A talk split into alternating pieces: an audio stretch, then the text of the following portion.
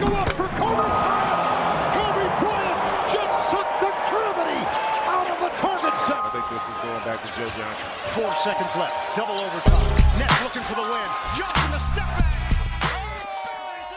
Moin und herzlich willkommen zu einer neuen Folge ins Gesicht von Staudemeyer. Episode 129 wartet heute auf euch. Natürlich von den ersten Free Agency Signings geprägt. Gab es ja eine ganze Menge Stories und natürlich von der Neuigkeit, dass wir doch nicht der neue Minnesota Timberwolves Podcast sind. Ricky Rubio wurde doch getradet. Ausführliche Reaktion gibt's natürlich später noch dazu. Aber erstmal wollen wir unsere guten Manieren nicht vergessen, denn mein Name ist Dirk Funk und mitten in der Leitung ist natürlich wie immer Arne Tegen. Wie geht's dir? Ja, moin, mein Lieber, ich grüße dich. Mir geht's soweit ganz gut eigentlich. Ich bin ganz gut im Stress, bin einigermaßen heftig am Studifizieren aktuell. Also sitze mehr oder weniger den ganzen Tag entweder an meinem Schreibtisch zu Hause oder in der Staatsbibliothek in Hamburg und blätter mich durch irgendwelche Werke von, ja, von verschiedensten Autoren der Historie. Also es ist relativ anstrengend, aber im Prinzip geht's mir gut. Also Dienstagnachmittag, heute Abend steht noch eine Tennis auf dem Programm, um mal wieder so ein bisschen rauszukommen.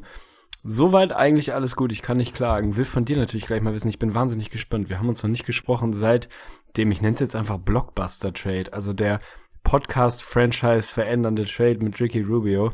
Ich bin sehr, sehr gespannt auf deine Reaktion, ob das ein bisschen zwiegespalten ist, ob du einfach nur todtraurig bist, ob du schon wieder auf dem Damm bist, was du gemacht hast die zwei Tage danach, ob du dich einfach zugeschüttet hast und nicht aus dem Bett gekrochen bist. Wie hast du die Tage erlebt? Ricky Rubio ist getradet, was soll man sagen? Also, tatsächlich innerhalb von, was waren es jetzt, zehn Tagen oder was, werden Jimmy Butler und Rubio getradet. Das ja, dreht unsere Podcast-Emotionalität ein bisschen auf links, wenn man mal ehrlich ist. Es ist eine spektakuläre Zeit auf jeden Fall. Das kann man so sagen. Die letzten Tage waren auf jeden Fall sehr rasant. Ich war ja gar nicht in Deutschland anzufinden. Ein paar Leute haben es mitbekommen, glaube ich, in der Gruppe. Am Wochenende war ich in der Schweiz und durfte mich mit meiner Hobbytruppe, mit der ich dahin gefahren bin zum Fußballturnier, dürfen wir uns küren. Alternativer Europameister sind wir zusammen geworden. Also erstmal dafür schaut an uns, würde ich sagen.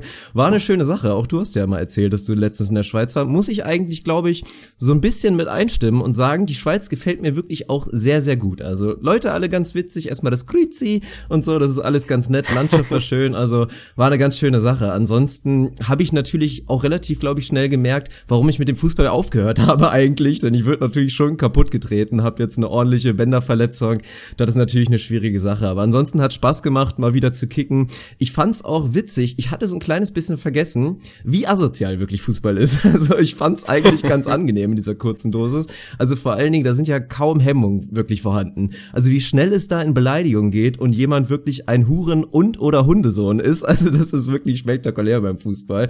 Ja, aber war trotzdem ganz witzig. Naja, jetzt habe ich ein paar Schmerzen und dann natürlich auch noch die große Nachricht gehört um Ricky Rubio.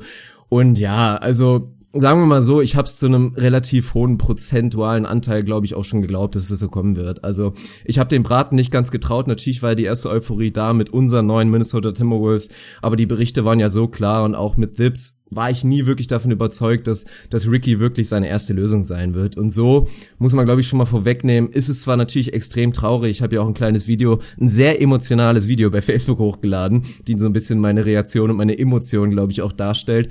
Aber es ist, glaube ich, eigentlich natürlich ein Szenario, wenn Ricky Rubio schon getradet werden musste, dann ist das eigentlich ganz gut ausgegangen, weil er jetzt zu einem Utah Jazz Team geht, was sehr sympathisch ist und dann natürlich steht und fällt alles mit jetzt der Entscheidung von Gordon Hayward. Wenn er wirklich bleiben sollte, dann bin ich hellauf begeistert und freue mich unglaublich auf diese neue Saison, weil dann habe ich nicht ein Team verloren, weil ich bleibe auf jeden Fall bei den Timberwolves, sondern habe wirklich ein neues Team dazu gewonnen, weil dann springe ich natürlich komplett auf den Bandwagon, das haben sich alle, glaube ich, schon gedacht. Habe ich auch vorher, haben wir auch immer wieder betont. Natürlich werde ich weiter die Reise von Ricky Rubio wirklich weiter verfolgen und ähnlich wie bei dir bin ich wirklich in erster Linie ein Ricky Rubio-Fan. Der hat mich wirklich, hat mir wirklich diese Leidenschaft NBA geschenkt und da bleibe ich natürlich dran. Und wenn er jetzt bei den Utah Jazz ist, mit einem guten Team, was natürlich in einer heftigen Western Conference trotzdem irgendwie noch versucht zu competen, dann freut mich das auf jeden Fall erstmal.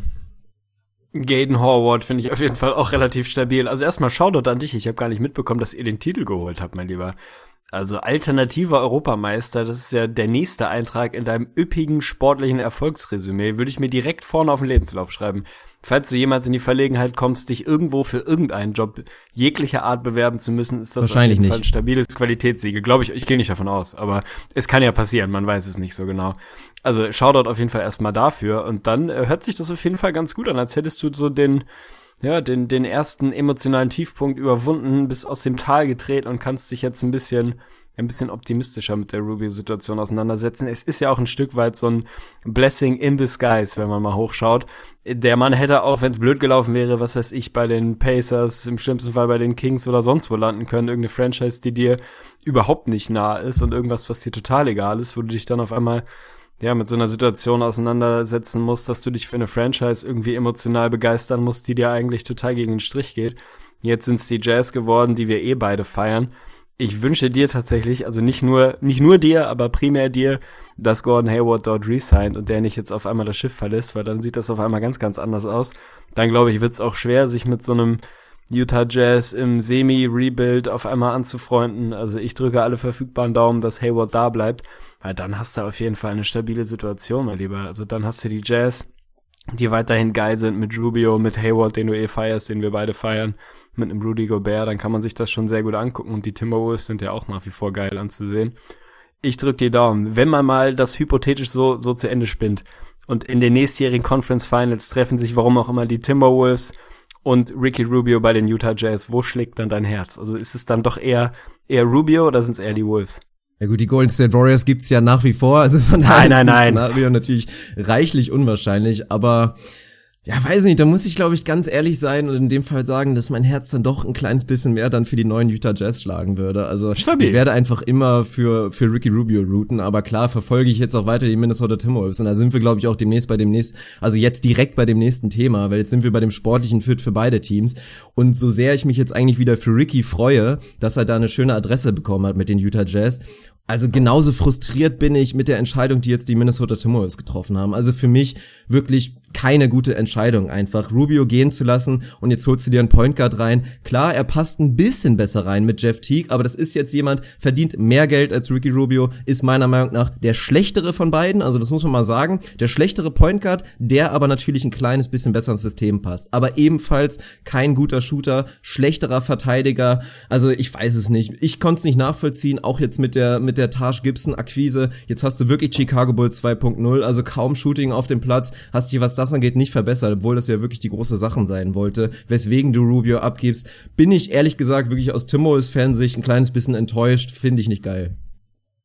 Ich sehe Teague ein bisschen weniger kritisch als du, aber im Prinzip das große Ganze sehe ich schon ähnlich. Drei Jahre, 57 Millionen sind es, glaube ich, geworden. Ich würde auch sagen, sportlich im 1 zu 1 Vergleich, so unterschiedlich sie sind, nimmt sich das wahrscheinlich nicht so ewig viel. Vielleicht ist es ungefähr auf Augenhöhe, vielleicht hat Rubio knapp die Nase vorn, wie auch immer man es sehen will. Dafür passt Teague halt ein bisschen besser rein, wie du schon sagst. Ist für mich rein sportlich so ein, ja, so ein Plus-Minus-Null-Ding. Ich glaube nicht, dass es die Wolves jetzt signifikant besser macht. Ich glaube auch nicht, dass es sie da dramatisch schlechter macht, weil er halt etwas besser reinpasst. Ist jetzt auch kein Knockdown-Shooter, aber er ist zumindest jemand, wo du nicht so viel unter den Screens durchgehst, den du ein bisschen mehr respektierst. Also das mag da irgendwie ein, ein minimal besserer Fit sein, aber so insgesamt, ich, ich weiß nicht genau, was, was soll das? Also ist das jetzt sozusagen quote unquote win now? Also ist das jetzt der Versuch zu sagen, Teague ist jetzt irgendwie besser, bringt uns näher ran, mit Gibson versuchen wir gleich direkt irgendwie den dritten Schritt vorm zweiten zu gehen oder oder was soll das? Ich war erschrocken, als ich so ein bisschen in den in den Trades rumge, rumgelesen habe, dass Rubio tatsächlich erst 26 ist. Ich habe den echten schon ja, anderthalb, das, ja. zwei Jahre älter drauf. Also der Kerl ist nicht in der Prime. Der ist noch irgendwie hat mehr oder weniger noch Talentstatus gerade so eben.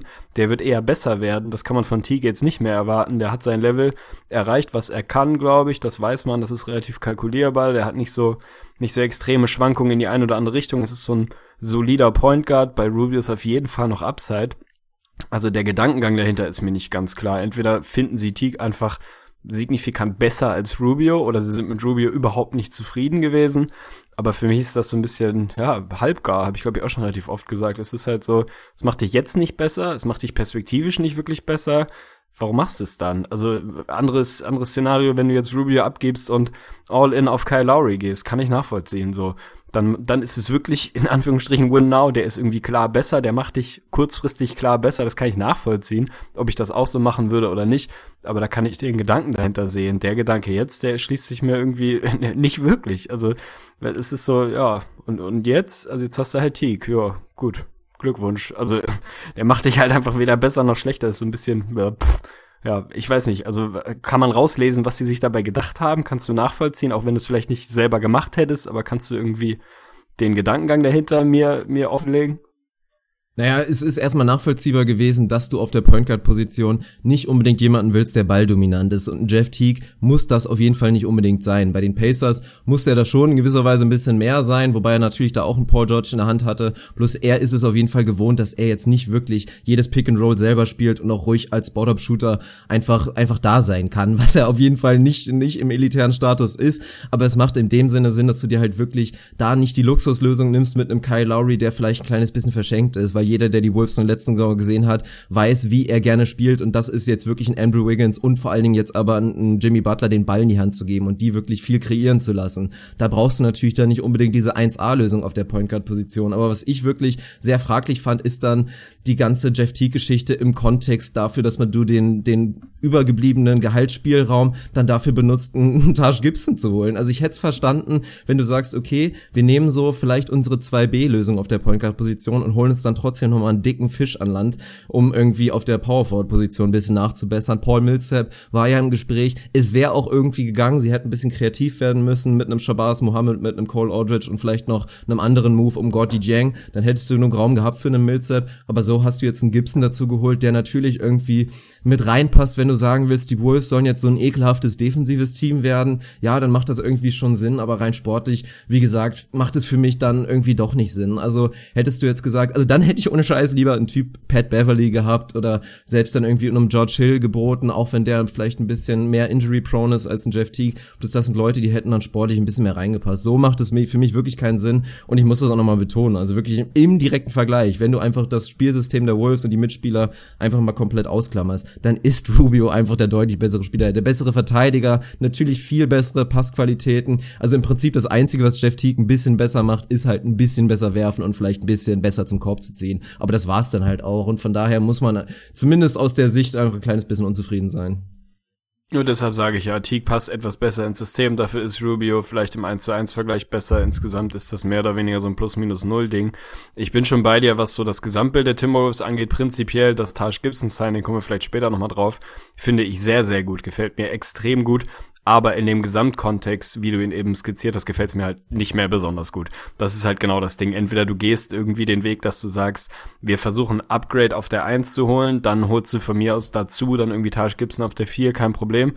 Oder andersrum. Aber jetzt hast du es so ein bisschen ja, nichts halbes und nichts Ganzes auf beiden Positionen gemacht. Ich kann es nicht wirklich nachvollziehen. George Hill, wenn der Mann fit wäre, wenn man damit planen könnte, dass der seine 75 plus Spiele macht nächstes Jahr, würde ich sagen, ist der Prototyp eines perfekten Point Guards für dieses System, kann Offball spielen, kann Spot-Up shooten und das auf einem ganz anderen Niveau als ein Jeff Teague meinetwegen. Ist ein sehr, sehr guter Verteidiger, aber da ist halt das Ding, ja, mit wie viel Spielen George Hill kannst du rechnen, ey? Der hat die letzten drei Jahre im Schnitt, glaube ich, weiß ich nicht, 55, 60 Spiele insgesamt gemacht das ist halt einfach nicht genug. So, da kannst du halt nicht wirklich sicher davon ausgehen, dass der eine tragende Rolle bei dir spielen kann. Trotzdem bin ich wahrscheinlich auch dabei, hätte ich im Zweifel auch eher noch einen Pat Beverly genommen, der dann da irgendwie zwar schwächer als Teague ist, aber eben nicht so signifikant viel schwächer, dass das jetzt ein Riesenproblem gewesen wäre. Also der Weg bei den Wolves, so gut er angefangen hat, finde ich, mit Jimmy und so schön ich isoliert eigentlich das Gibson-Signing finde, ist insgesamt jetzt wieder so ein bisschen die Euphorie, die kurz aufkam bei Jimmy, weil man dachte, boah, das war nur der erste Baustein, was kommt jetzt noch? Kommt ein Lowry, kommt ein Millsap, was machen sie noch? Die Euphorie ist jetzt wieder so ein, so ein bisschen gekippt, ist wieder so ein bisschen geerdet. Also das wird ein gutes Team sein, es wird auch ein ekliges Team sein. Aber es gibt da doch so die eine oder andere Baustelle, die ich jetzt nicht so hundertprozentig nachvollziehen kann. Ja, das sehe ich absolut genauso, weil vor allen Dingen viele Leute gehen jetzt schon wieder in diese Richtung. Aber ich sehe Stand jetzt aktuell überhaupt noch gar kein Top 10 Defensive Team da. Also dafür müssten wirklich Carl Anthony Towns und Andrew Wiggins einen Riesenschritt machen, weil ansonsten hast du auf der Point Guard Position für mich ein Downgrade. Jimmy Butler ist auch in den letzten Jahren nicht komplett auf diesem absolut elitären Niveau gewesen. Das habe ich in der letzten Episode schon betont. Und mit Tash Gibson holst du dir zwar einen harten Hund rein, bloß wir haben es auch gesehen. Der ist athletisch inzwischen auch so ein bisschen limitiert und auch nicht derjenige, der jetzt irgendwie irgendwie als Rim Protector neben einem Carl Anthony Towns, der einfach noch kein guter Verteidiger ist, jetzt irgendwie groß aushelfen kann. Also ich bin gespannt. Und dann musst du halt die Offensive einfach, ja, dich darauf verlassen, dass deine Jungs wirklich so gut Isolation scoren können und dass das irgendwie läuft mit dem Three-Point-Shooting, dass du da irgendwie competitive bleiben musst. Aber ich, wir kommen ja noch zu unseren großen Off-Season-Previews, da werde ich natürlich auch noch mal ein bisschen tiefer ins Labor gehen und mir Gedanken machen zu den Timberwolves. Aber Stand jetzt ist das für mich noch kein Selbstläufer, dass die Timberwolves da wirklich im Westen ganz klar irgendwie in den vorderen sechs Plätzen, sieben Plätzen, vielleicht sogar acht Plätzen sind. Das sehe ich Stand jetzt überhaupt noch nicht, dass das so eine klare Geschichte ist.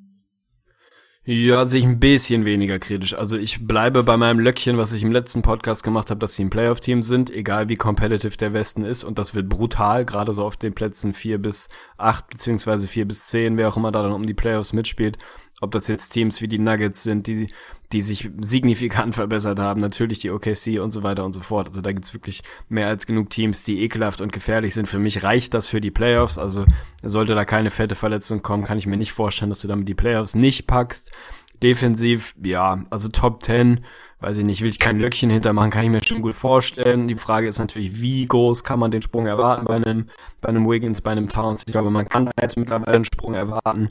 Phillips geht jetzt da in sein zweites Jahr, das System wird besser verinnerlicht. Jimmy, hast du recht, ist die letzten zwei Jahre nicht mehr ganz auf dem Niveau, wie es vorher mal war, nicht mehr dieser auf Augenhöhe mit Kawhi Flügelverteidiger, der ein, zwei Jahre war. Ich erwarte mir von ihm ein Upgrade defensiv, weil ich glaube, dass er offensiv etwas weniger schultern muss, als er das bei den Bulls jetzt musste.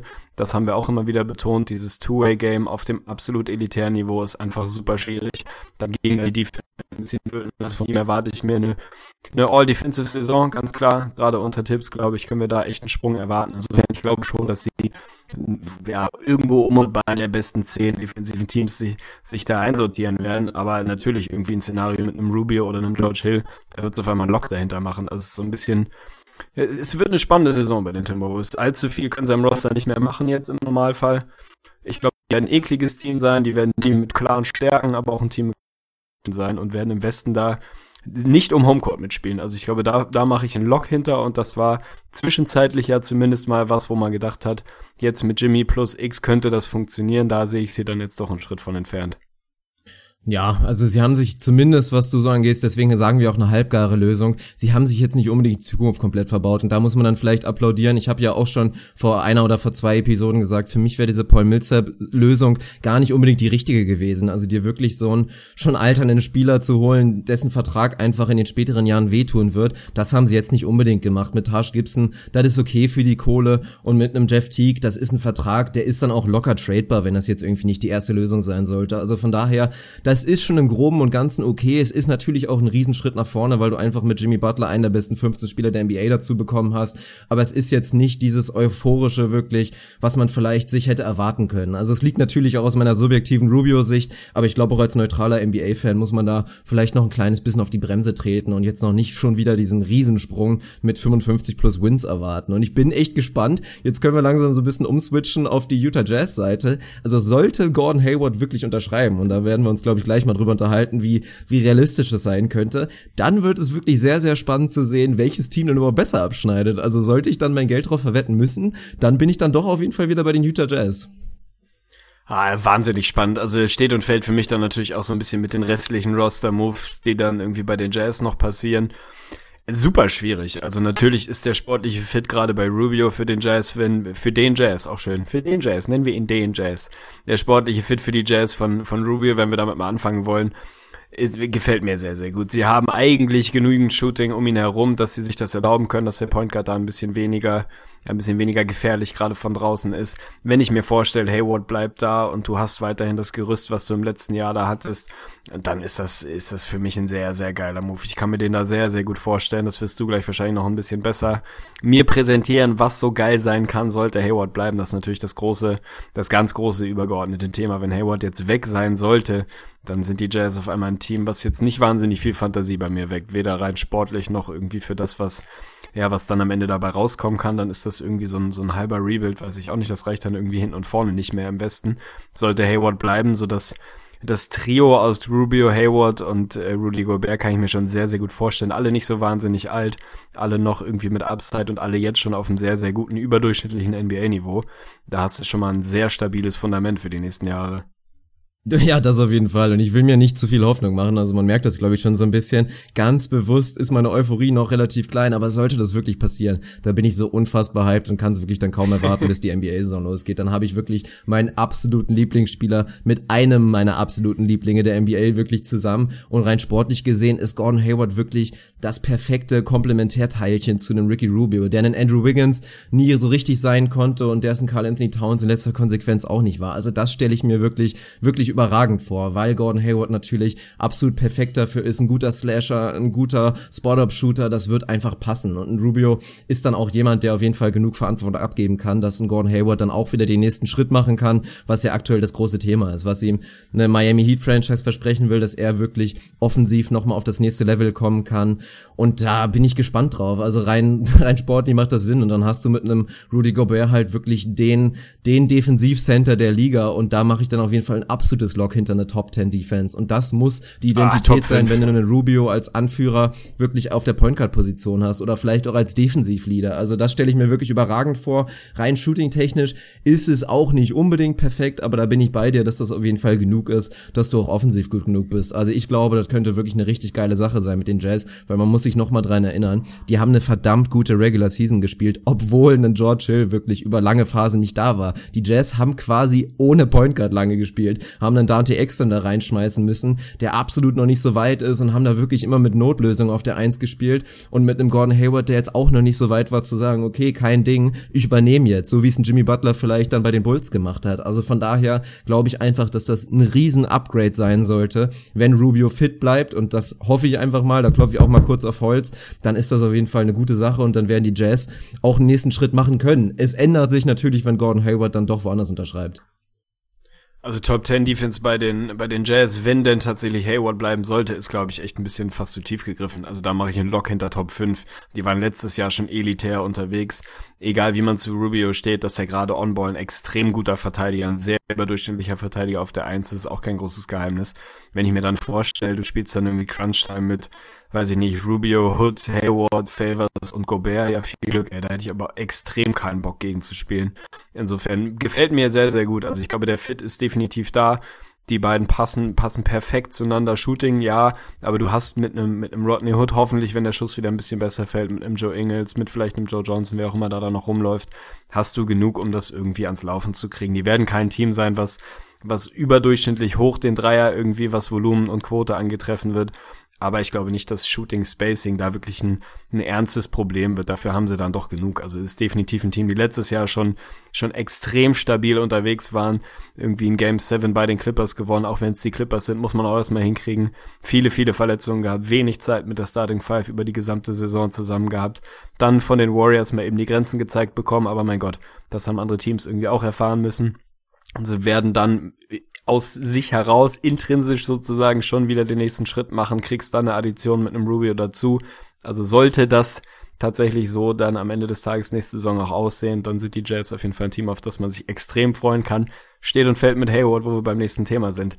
Wie optimistisch bist du, dass der Mann da tatsächlich resigned? Wenn man den Berichten Glauben schenken darf, dann wird er sich heute entscheiden, hatte seine Meetings mit den Heat, mit den Celtics und jetzt zuletzt auch mit den Jazz wo sie Ricky Rubio extra aus Spanien haben einfliegen lassen, offensichtlich, wenn man das richtig verfolgt hat. Also da haben sie alles aufgeboten. Die Heat haben alles aufgeboten, haben irgendwie ja die halbe Stadt zugepflastert mit Plakaten. Die Celtics haben ihr Brimborium daraus gefahren. Wie wird er seine Entscheidung treffen? Also vielleicht fangen wir damit mal an. Was sind die Faktoren? Der größtmögliche sportliche Erfolg, vielleicht würde er das sogar tatsächlich eher bei den Jazz sehen als bei den Celtics. Wenn er ganz mittelfristig vielleicht plant, sieht es vielleicht eher bei den Celtics. Also was sind so die, die Faktoren oder die Gründe, warum du dir vorstellen kannst, dass er dann vielleicht doch bleibt? Ja, da sind wir, glaube ich, bei dem Charakterlichen. Und ich finde, Gordon Hayward meine ich so einschätzen zu können, dass er jetzt nicht unbedingt der Guy ist, der sich unbedingt in Miami sieht. Bei den Boston Celtics ist es wieder eine andere Sache, weil du dann auch in eine flache Hierarchie reinwechselt, vielleicht sogar der Main Guy bist, aber nicht so dieser absolute Anführer bist. Und bei dem Miami Heat war, wäre ein Gordon Hayward natürlich der absolute Hoffnungsträger und auch der Superstar. Aber ich persönlich schätze das nicht so ein. Also es gibt da ja auch ein paar spannende Videos zu, wenn man mal bei YouTube so einen kleinen Deep Dive gemacht hat, was Gordon Hayward angeht. Das ist ein bescheidener, guter Junge, der in seiner Freizeit gerne zockt, der, der eine Frau hat, die glaube ich auch viel Hassan zu sagen hat. Auch. Also meine Theorie wäre, dass Gordon Hayward ein bisschen unterm Pantoffel steht und ich schätze auch seine Frau jetzt nicht so ein, dass das so eine Miami-Bitch ist, die sich da unbedingt da irgendwie Junge, da groß Junge. irgendwie profilieren muss. Also was, was meinst du?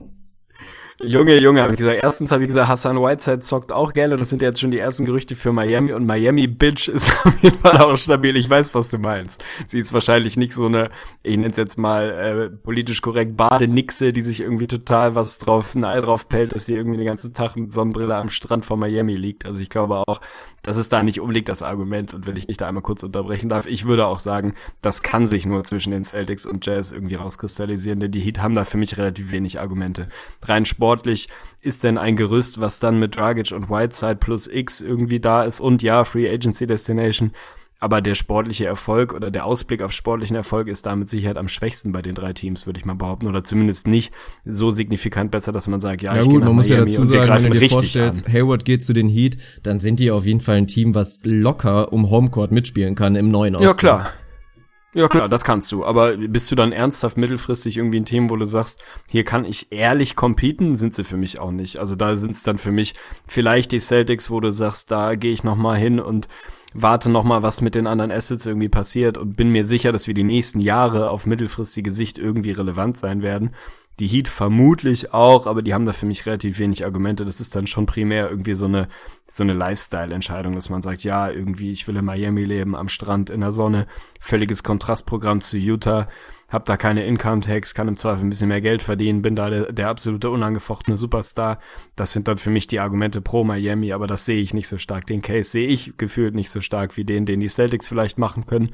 Wenn ich Geld setzen müsste, würde ich immer noch sagen, der bleibt in Utah, weil er einfach, ich glaube, aus absoluter Ferndiagnose, dass er an dieses Projekt glaubt, dass er weiter Teil dessen sein will, dass er letztes Jahr gesehen hat, wie weit es schon mit ja mit absoluten Unwägbarkeiten ging, also viele Verletzungen gehabt, dann auf die Warriors gelaufen und trotzdem hast du eine sehr gute Saison gespielt. Ich kann mir vorstellen, dass er da einfach dabei bleiben will. Die Celtics haben natürlich auch irgendwie die Spread Stevens Argument, sein alter Coach, die werden relevant sein die nächsten Jahre, da kann man Lock hintermachen. Ist eine schwierige Geschichte. Wenn ich Geld setzen müsste, würde ich sagen, 60-40 würde ich tendieren zu den Utah Jazz. Ich hoffe, dass er bleibt und ich glaube eigentlich auch, dass er bleibt. Ja, ich warte schon darauf, dass irgendwie bei Twitter jetzt gerade noch schon ein paar Live-News kommen, aber es ist natürlich noch sehr früh Bisschen in den früh, USA, ja. von daher wird man da erst später mitrechnen können. Seine Entscheidung soll ja heute fallen, also zu dem Zeitpunkt, wo es viele hören, deswegen ist das auch ein kleines bisschen unnötig wahrscheinlich gerade, ist die Hayward-Entscheidung wahrscheinlich schon durch. Aber ich denke eigentlich auch, also ich würde es tatsächlich auch so sehen, weil jeder, der schon mal irgendwie eine vergleichbare Entscheidung treffen musste, sei es jetzt irgendwie auf Kreisliganiveau im Fußball oder in einem anderen Sport, es ist wirklich immer verdammt schwer, sich gegen seine Hometown, gegen seinen Heimatverein zu entscheiden. Da müssen die Argumente auf der anderen Seite wirklich sehr, sehr gut sein, dass du dich dagegen entscheidest. Und ich finde, so deutlich ist es dann nicht. Klar hast du bei Boston eine super Chance, in den Conference Finals zu stehen und hast eventuell sogar eine Chance, in den NBA Finals zu stehen, wobei die Chance auch nach wie vor relativ klein ist, auch mit einem Gordon Hayward. Und du siehst bei den Utah Jazz, und das ist deine Heimat, du wirst da geliebt wie sonst was natürlich, da siehst du einfach, dass es sportlich ein super Konstrukt ist und dass es eigentlich perfekt ist, um sich organisch zusammen weiterentwickeln. Also von daher hoffe ich auch einfach, dass er diese Entscheidung trifft, weil wenn nicht, dann sind wir jetzt bei diesem Szenario, ist das schon eine mittelschwere Katastrophe für die Utah Jazz. Also klar, hast du immer noch kein Rebuild-Team, das ist da nach wie vor ein gutes Team, aber was dir dann natürlich unglaublich fehlt, gerade mit einem Ricky Rubio als Point Guard, ist dann halt wirklich dieser Scorer, dieser Creator. Also sollte Hayward gehen, dann wird Rubio auf jeden Fall ein absolutes Career-Year haben und irgendwie wahrscheinlich das erste Mal 15 plus Punkte in seiner Karriere auflegen und dazu dann irgendwie noch 12 Assists. Also individuell könnte das ganz nett sein, aber das wünscht er sich natürlich auch nicht. Also wie schlecht siehst du die Utah Jazz, wenn Hayward gehen sollte? Ja, das hatte ich ja vorhin schon mal ein bisschen, ein bisschen angedeutet. Ich habe so so halb Rebuild genannt. Das ist natürlich kein klassischer Rebuild, aber die Utah Jazz mit dem aktuellen Roster ohne Gordon Hayward sind für mich in diesem Westen relativ klar kein Playoff-Team. So, das ist für mich ein Team, was irgendwie 9, 10, 11 einläuft. War gar nicht so wahnsinnig schlecht und immer noch ein solides NBA-Team. Aber wenn ich da quer durch den Westen gucke, Alter, da reicht solide halt nicht. Da reicht solide nicht für die Playoffs, wenn ich mir angucke, was da auch bei Teams wie den Pelicans dann irgendwie passiert, die letztes Jahr nicht in den Playoffs waren, die dann mit Sicherheit besser werden als so ein hypothetisches Jazz-Team und so weiter und so fort. Die Blazers sehe ich dann irgendwie auch nicht mehr schlechter. Also da gibt's dann doch eine ganze Handvoll Teams, die, die ich da auf einmal besser sehe. Insofern, Rebuild trifft's irgendwie nicht richtig, aber zumindest ein Team, was auf einmal im Niemandsland der Conference für mich dann da irgendwie rumtrudelt, mit wahnsinnig viel Glück und Verletzungen vielleicht Achter werden kann und dann weggeballert wird.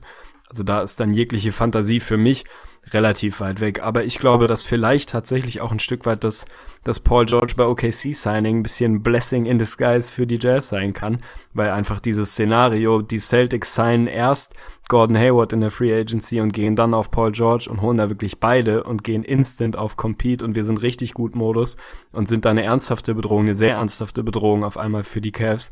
Die Szenario ist weg, seit Paul George gesigned hat. Insofern kann ich mir schon vorstellen, dass der Case auch für die Celtics ein bisschen kleiner ist und dass man dann sagt, ey komm, dann bleibe ich halt zu Hause. Ich fühle mich hier wohl. Ich bin Fan von Ricky Rubio, auch das hat man immer wieder gehört, dass Hayward da ein Advokat von Rubio war und sich gefreut hat, dass er gesigned wurde, das unterstützt hat. Für mich spricht relativ viel dafür, dass er Bock hat, dieses Projekt noch ein bisschen weiterzuführen. Wahrscheinlich wird er jetzt, wenn der Podcast draußen ist, dann, dann hat er wahrscheinlich bei den Celtics unterschrieben und das ist alles Makulatur.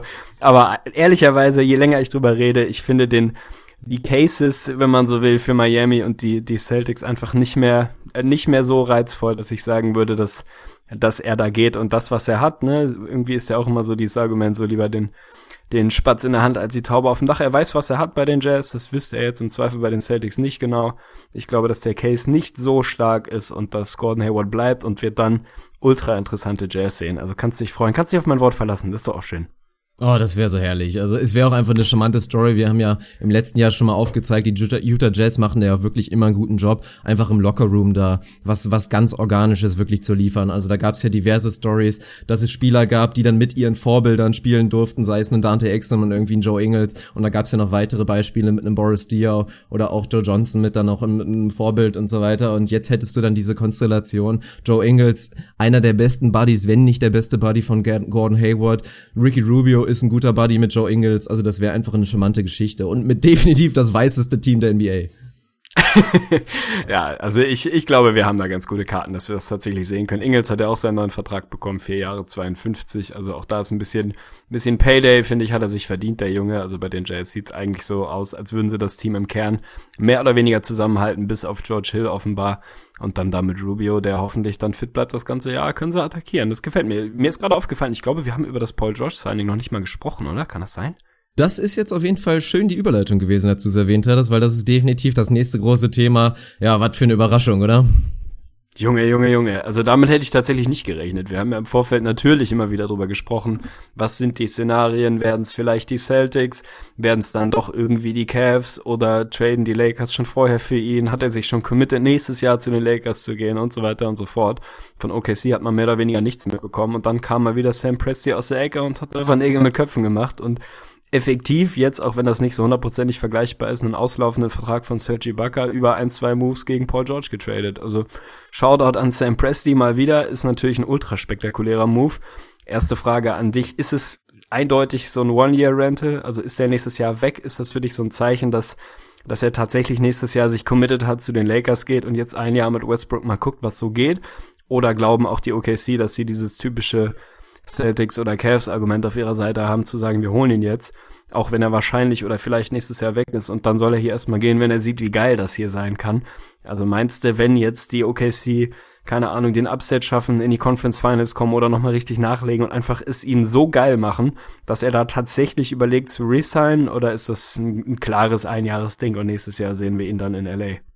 Ich würde es nicht ausschließen, weil man darf die ganze Geschichte wirklich sportlich nicht unterschätzen. Also erstmal natürlich ein absolut überragender Move der Oklahoma City Thunder, weil selbst sollte er irgendwie ein, nach einem Jahr gehen, dann ist das ein solider Gamble und du hast es einfach geschafft, einen Victor Oladipo abzuladen, der für diese Kohle nie eine längerfristige Lösung geworden ist. Also ich bin ja auch überhaupt kein Fan von dem Jungen. Da haben sie alles richtig gemacht und ich finde sportlich haben die meiner Meinung nach jetzt wirklich eine echte Big Three, man, weil darf Steven Adams nicht vergessen. Also Steven Adams war für mich in der letzten Saison nur so in Anführungsstrichen schwach, einfach aufgrund der sportlichen Situation, dass die Thunder so unglaublich ausrechenbar waren durch die Spielweise von Westbrook und einfach der Fehler in Qualität drumherum. Jetzt mit einem Paul George, der erstmal auch überhaupt perfekt zu einem Westbrook passt, weil auch ein Paul George jo. ist nicht dieser balldominante Mann, ist ein extrem guter Spot-Up-Shooter, auch ein guter Slasher, das wird sehr, sehr gut passen und defensiv natürlich auch der perfekte Mann für die Thunder. Also die werden auch ein ekelhaftes Defensivteam sein, wenn man mal kurz einen Steven Adams und sich noch einen Robertson dazu vorstellt. Also das wird ganz nett und dann finde ich auch, dass ein Steven Adams auf jeden Fall deutlichen Schritt nach oben machen wird. Also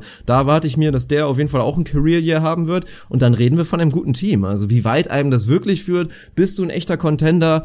Nee, wahrscheinlich nicht. Also, aber jetzt ist es zumindest schon mal ein bisschen wahrscheinlicher geworden, dass du aus der ersten Runde rauskommst und dann werden wir sehen, wie gut sich da die Harmonie zwischen George und Westbrook entwickelt, ob man ihn nicht vielleicht doch überzeugen kann, dann auch weiter zu unterschreiben, weil mit dem Team bist du dann auch in der Lage, wirklich dann wieder punktuell dein Roster nachzubessern, dass das Ding richtig gefährlich sein könnte.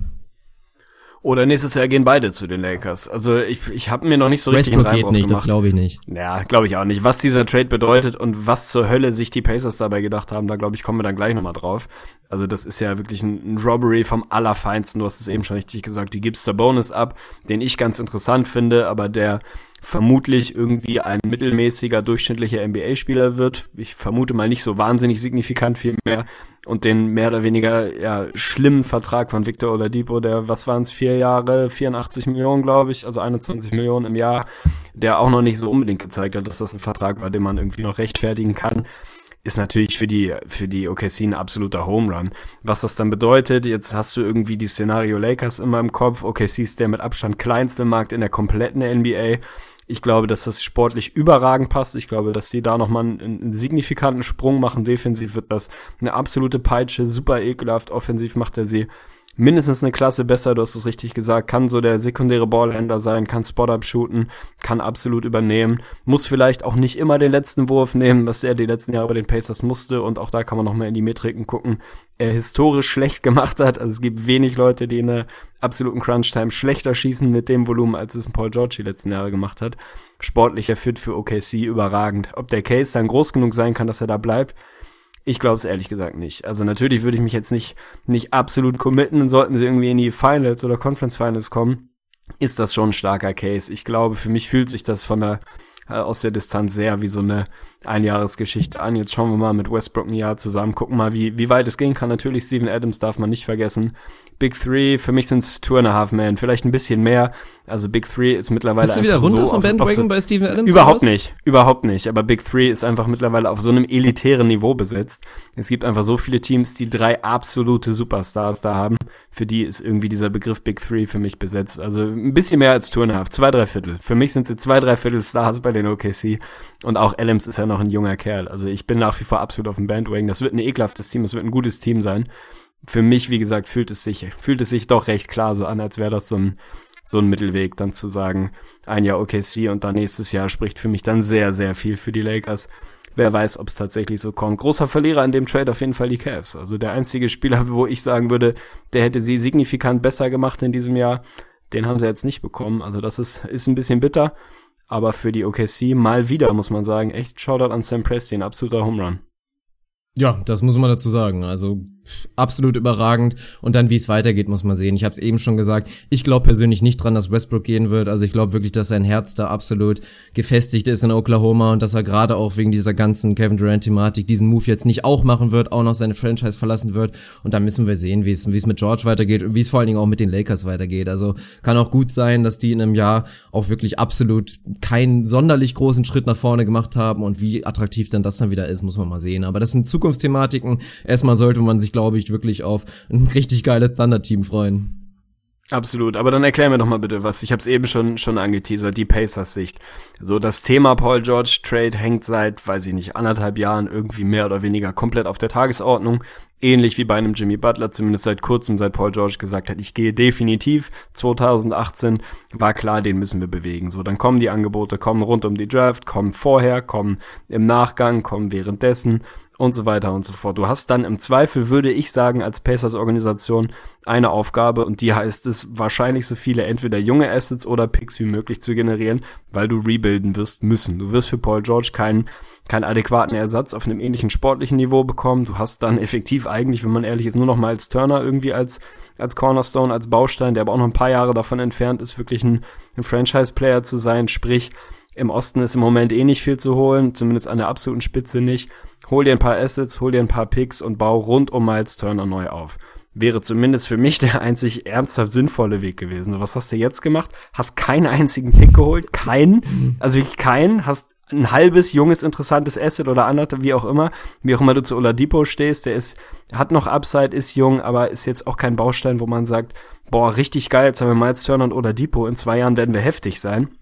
Sabonis, ich mag ihn, aber wie gesagt, normaler Rollenspieler vielleicht minimal mehr, viel mehr Upside hat der Junge eigentlich nicht. Der wird jetzt kein, kein elementarer Baustein eines sehr guten Teams sein.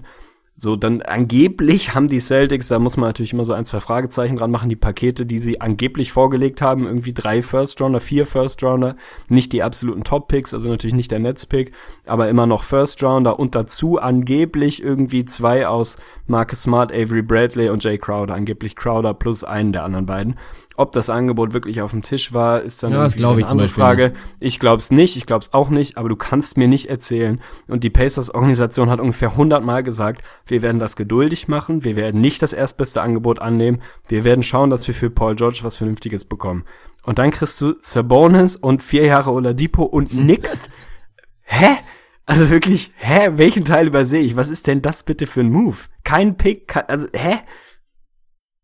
Ja, nee, du übersiehst nichts. Also man müsste, ich müsste auch mal nachgucken, ob Kevin Pelton diesmal wieder das F wirklich rausgeholt hat.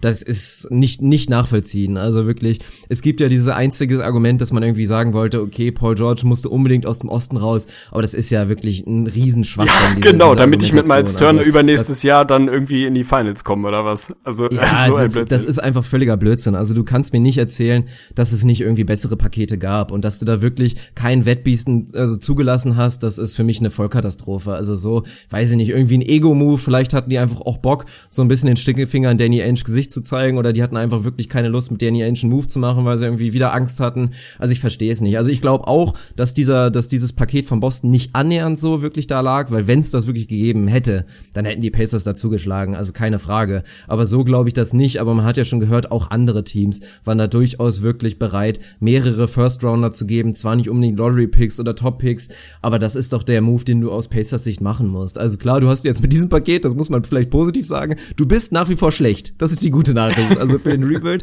ist das auf jeden Fall perfekt, aber, aber es macht keinen Sinn. Also wenn du irgendwie glaubst aus Pacers Sicht, dass Oladipo ein Franchise-Player noch werden könnte, dann meinetwegen. Aber wir haben jetzt eigentlich genug Beweise dafür bekommen, dass er das auf jeden Fall nicht werden wird. Bei den Magic durfte er wirklich alles. Da hatte er komplett die Chance, sich auszutoben. Klar, auf der Point Guard Position war er einfach falsch aufgestellt. Das kann man vielleicht dazu sagen. Aber auch bei den Thunder hatte er wirklich viele, viele Möglichkeiten, sich da zu präsentieren hatte eigentlich auch sehr viele Freiheiten und konnte wirklich zeigen, was er offensiv kann. Und das war am Ende des Tages relativ wenig. Und er ist jetzt auch nicht dieser Lockdown-Verteidiger, den man sich vielleicht mal vorgestellt hat vor zwei, drei Jahren. Also von daher, ich kann es nicht nachvollziehen. Da sind, glaube ich, alle dabei, dass es auch nicht nachvollziehen können. Und ja, einfach sch schlechter Move.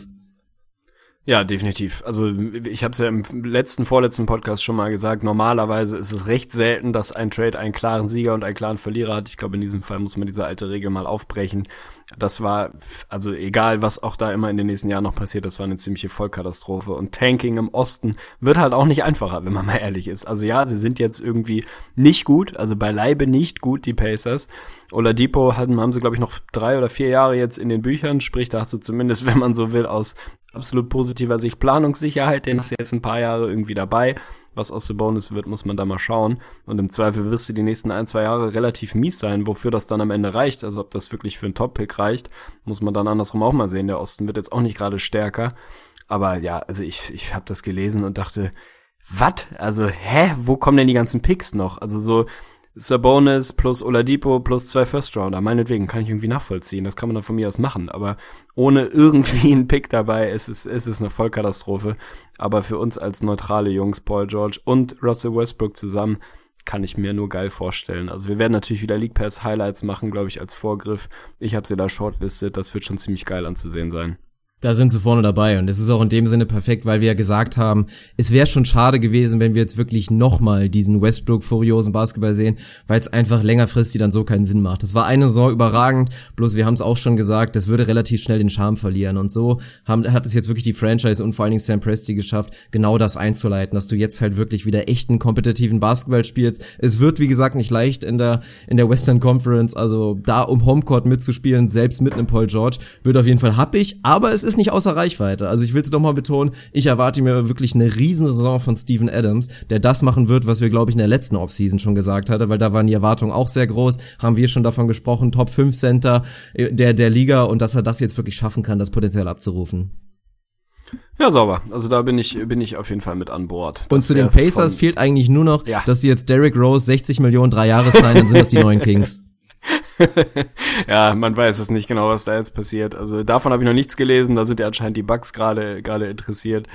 Aber ich weiß nicht, was die, irgendwelche schimmeligen Verträge werden die Pacers schon noch finden, die man aufnehmen kann. Wenn Jamal Crawford tatsächlich dann, dann wieder auf dem Markt sein sollte. Vielleicht gehen sie ja daran. Also man weiß es nicht. Der ist ja irgendwie auch gerade wieder, gerade wieder verfügbar. Wir müssen noch sprechen über, boah, oh, ich will mir das wünschen. Über die ich will mir das nächste Thema wünschen. Ja, hau rein. Ja, dann bitte. Ich möchte wirklich, ich wollte dir eigentlich gerade drei drei bieten, drei Möglichkeiten anbieten, aber dann wünscht dir was kommt. Ja, es wird mit Sicherheit dabei sein. Ich will jetzt auf jeden Fall über die Wohlfühl-Story der NBA aktuell reden. Und ich glaube, für viele wird es jetzt auch das neue Lieblingsteam sein, die Philadelphia 76ers. Also auch da League Pass, man sollte einschalten. Jetzt haben sie wirklich mit JJ Reddick ein Jahr 23 Millionen wirklich einen geilen Jungen dazu bekommen, der absolut reinpasst. Die Kohle hatten sie eh über. Also wir müssen jetzt gar nicht erst anfangen drüber zu reden, ob ein JJ Reddick das wert ist. Das ist ein absolut geiler Move und das ist eine gute Mannschaft und man kann tatsächlich einen Lock dahinter machen, glaube ich, dass die Philadelphia 76ers, also zumindest sagen wir mal, wenn Joel Embiid 40 Spiele macht in der nächsten Saison, dann ist das auf jeden Fall ein Playoff-Team. Ja, also ich habe jetzt ein bisschen ketzerisch und auch mit ein bis zwei zwinkernden Augen in unserer ins Gesicht von Staudemeyer Facebook-Diskussionsgruppe irgendwie mehr oder weniger sinngemäß geschrieben, wenn das so weitergeht, sind definitiv die Nets auf einmal ein Playoff-Team. Äh, die Sixers spielen um Homecourt und ich weiß nicht, 50 Wins reichen im Westen für Platz 12 so ungefähr. Das war jetzt die ganzen Moves da aus dem Osten Richtung Westen ja, äh, durchgegangen sind. Und natürlich, ganz ehrlich, die Sixers, wenn Embiid und Simmons, was auch immer man von ihm erwarten kann, aber wenn die ansatzweise heile bleiben, dann äh, mache ich da einen Lock hinter, ey, dann ist das definitiv ein Playoff-Team. Also auch wenn man diese Sprünge da ein bisschen vorsichtig sein muss mit Reddick, absolut perfekter Move. Ein Jahr 23 Millionen, perfekt für den Jungen, dass der jetzt seinen Payday hat, dass er da mal ein bisschen Kohle abgreifen kann, freut mich auf jeden Fall. Der hat, glaube ich, richtig Bock auf dieses Experiment da als als Veteran, wenn man so will, als etwas erfahrenerer Mann, als Anführer ein bisschen mit diesen ganzen Jungspunden da reinzugehen, seine Erfahrung und die hat er nur bei den Clippers sammeln können und auch bei den Magic damals weiterzugeben. Also perfekter Move für die Sixers, die hatten die Kohle ohnehin über. Du kannst nicht nur mit jungen Leuten gewinnen, auch das zeigt die NBA uns jedes Jahr wieder. Also brauchst du im Zweifel auch Jungs, die da charakterlich und von der Mentalität, vom Alter reinpassen und ganz ehrlich halt auch sportlich. Also wenn die Sixers irgendwas gebrauchen konnten, dann Knockdown-Shooter und es gibt wenig bessere Shooter in der kompletten Liga und in der Geschichte oder in den letzten Jahren als JJ Reddick. Also viel besser kann es eigentlich nicht, kann es nicht passen. Ist für mich ein absoluter Wing-Wing-Move. Also für beide Seiten absolut perfekt. Finde ich richtig schön, dass der Junge da gelandet ist. Da war natürlich irgendwie klar, dass er bei den Clippers nicht mehr in, in Zukunft unterwegs sein wird. Ich hatte ein bisschen Angst, dass er dann doch irgendwie sagt, ich sign jetzt für drei, vier Jahre 100 Millionen bei sonst wo im Team und schimmel da so ein bisschen rum, irgendwas, was keinen wirklich interessiert. Jetzt mega geil, also ganz ehrlich ich bin immer noch nicht wirklich drauf auf den Bandwagon. Ich weiß nicht genau wieso. Also ich glaube an die Sixers und ich glaube auch an, an den Process und ich glaube, dass das ein interessantes Team wird. Ich bin da irgendwie emotional, kann ich mich dafür nicht begeistern, aber ich finde es auf jeden Fall sensationell geil, dass Reddick da jetzt gelandet ist. Also das wird definitiv im Osten eins der schöneren Teams. wenn man sich mal anguckt, was da sonst passiert ist. 100 Pro. Also das ist ein Lock, da mache ich einen Lock, da mache ich nicht nur ein Löckchen, da mache ich einen Lock hinter. Das ist ein klares Playoff-Team für mich. Ja, also unglaublich spannend. Klar, wenn man sich jetzt die Starting Five wirklich reinzieht, dann Michael Foles, ein JJ Reddick, dann hast du einen Ben Simmons, auf den wir uns ja auch alle freuen. Klar, man weiß nicht so genau, was man erwarten soll. Also auch da muss man auf die Bremse treten und sagen, das ist jetzt wirklich jemand lange verletzt gewesen, wirklich auch einfach raus und das ist sein erstes Jahr. Also da darfst du jetzt auch noch kein, keine absolute krasse Saison erwarten. Bis dann hast du einen Charage oder selbst wenn der auf die Bank wechselt, dann hast du einen Covington, der natürlich für die Defense auch nach wie vor sehr wichtig ist. Und wenn du dir dann dazu einen gesunden Embiid dazu vorstellst, dann, dann ist das einfach ein geiles Team. Aber auch bei Reddick, ich freue mich wirklich absolut und auch einfach ein cleverer Move von ihm. Also es ist ja erstmal spannend zu sehen, das sehen wir auch noch bei einigen weiteren Beispielen, so diese Anfang 30er, es ist einfach schwierig für die jetzt inzwischen geworden, wirklich diese langfristigen Verträge noch zu bekommen. Jo. Da sind die GMs einfach ein kleines bisschen cleverer geworden und schmeißen da wirklich nicht mehr dann mit ihren Vierjahresverträgen um sich. Und das ist auch ganz gut. Also er hätte mit Sicherheit irgendwo einen zwei, drei Jahresvertrag unterschreiben können. Bloß er hat da ein bisschen auf sich selbst gesetzt. Also erstmal ist es ein geiler Move. Er ist damit abgesichert finanziell. Das ist erstmal steht, steht wirklich vor allem. War er vielleicht vorher auch schon, aber klar, er hatte jetzt wirklich mit dem Vertrag wirklich einen, einen großen Anteil seiner seiner bisherigen Earnings jetzt wirklich dazu bekommen. Also das ist eine schöne Sache und dann ist er eigentlich auch sportlich gut aufgestellt, weil er dann entweder sehen kann, wie weit jetzt wirklich der, der Process die Sixers trägt und entweder resigned er dann wirklich für zwei, drei Jahre oder er kann halt problemlos sich irgendeinen Contender dann wirklich im nächsten Jahr anschließen. Also für ihn eine schöne Story und man kann sich auch, glaube ich, darauf freuen, sollte JJ Reddick sein Podcast-Projekt wieder angehen und dann oh, am besten mit noch Embiid. mit Co-Host Joel Embiid. Also das wird auf jeden Fall Hammer.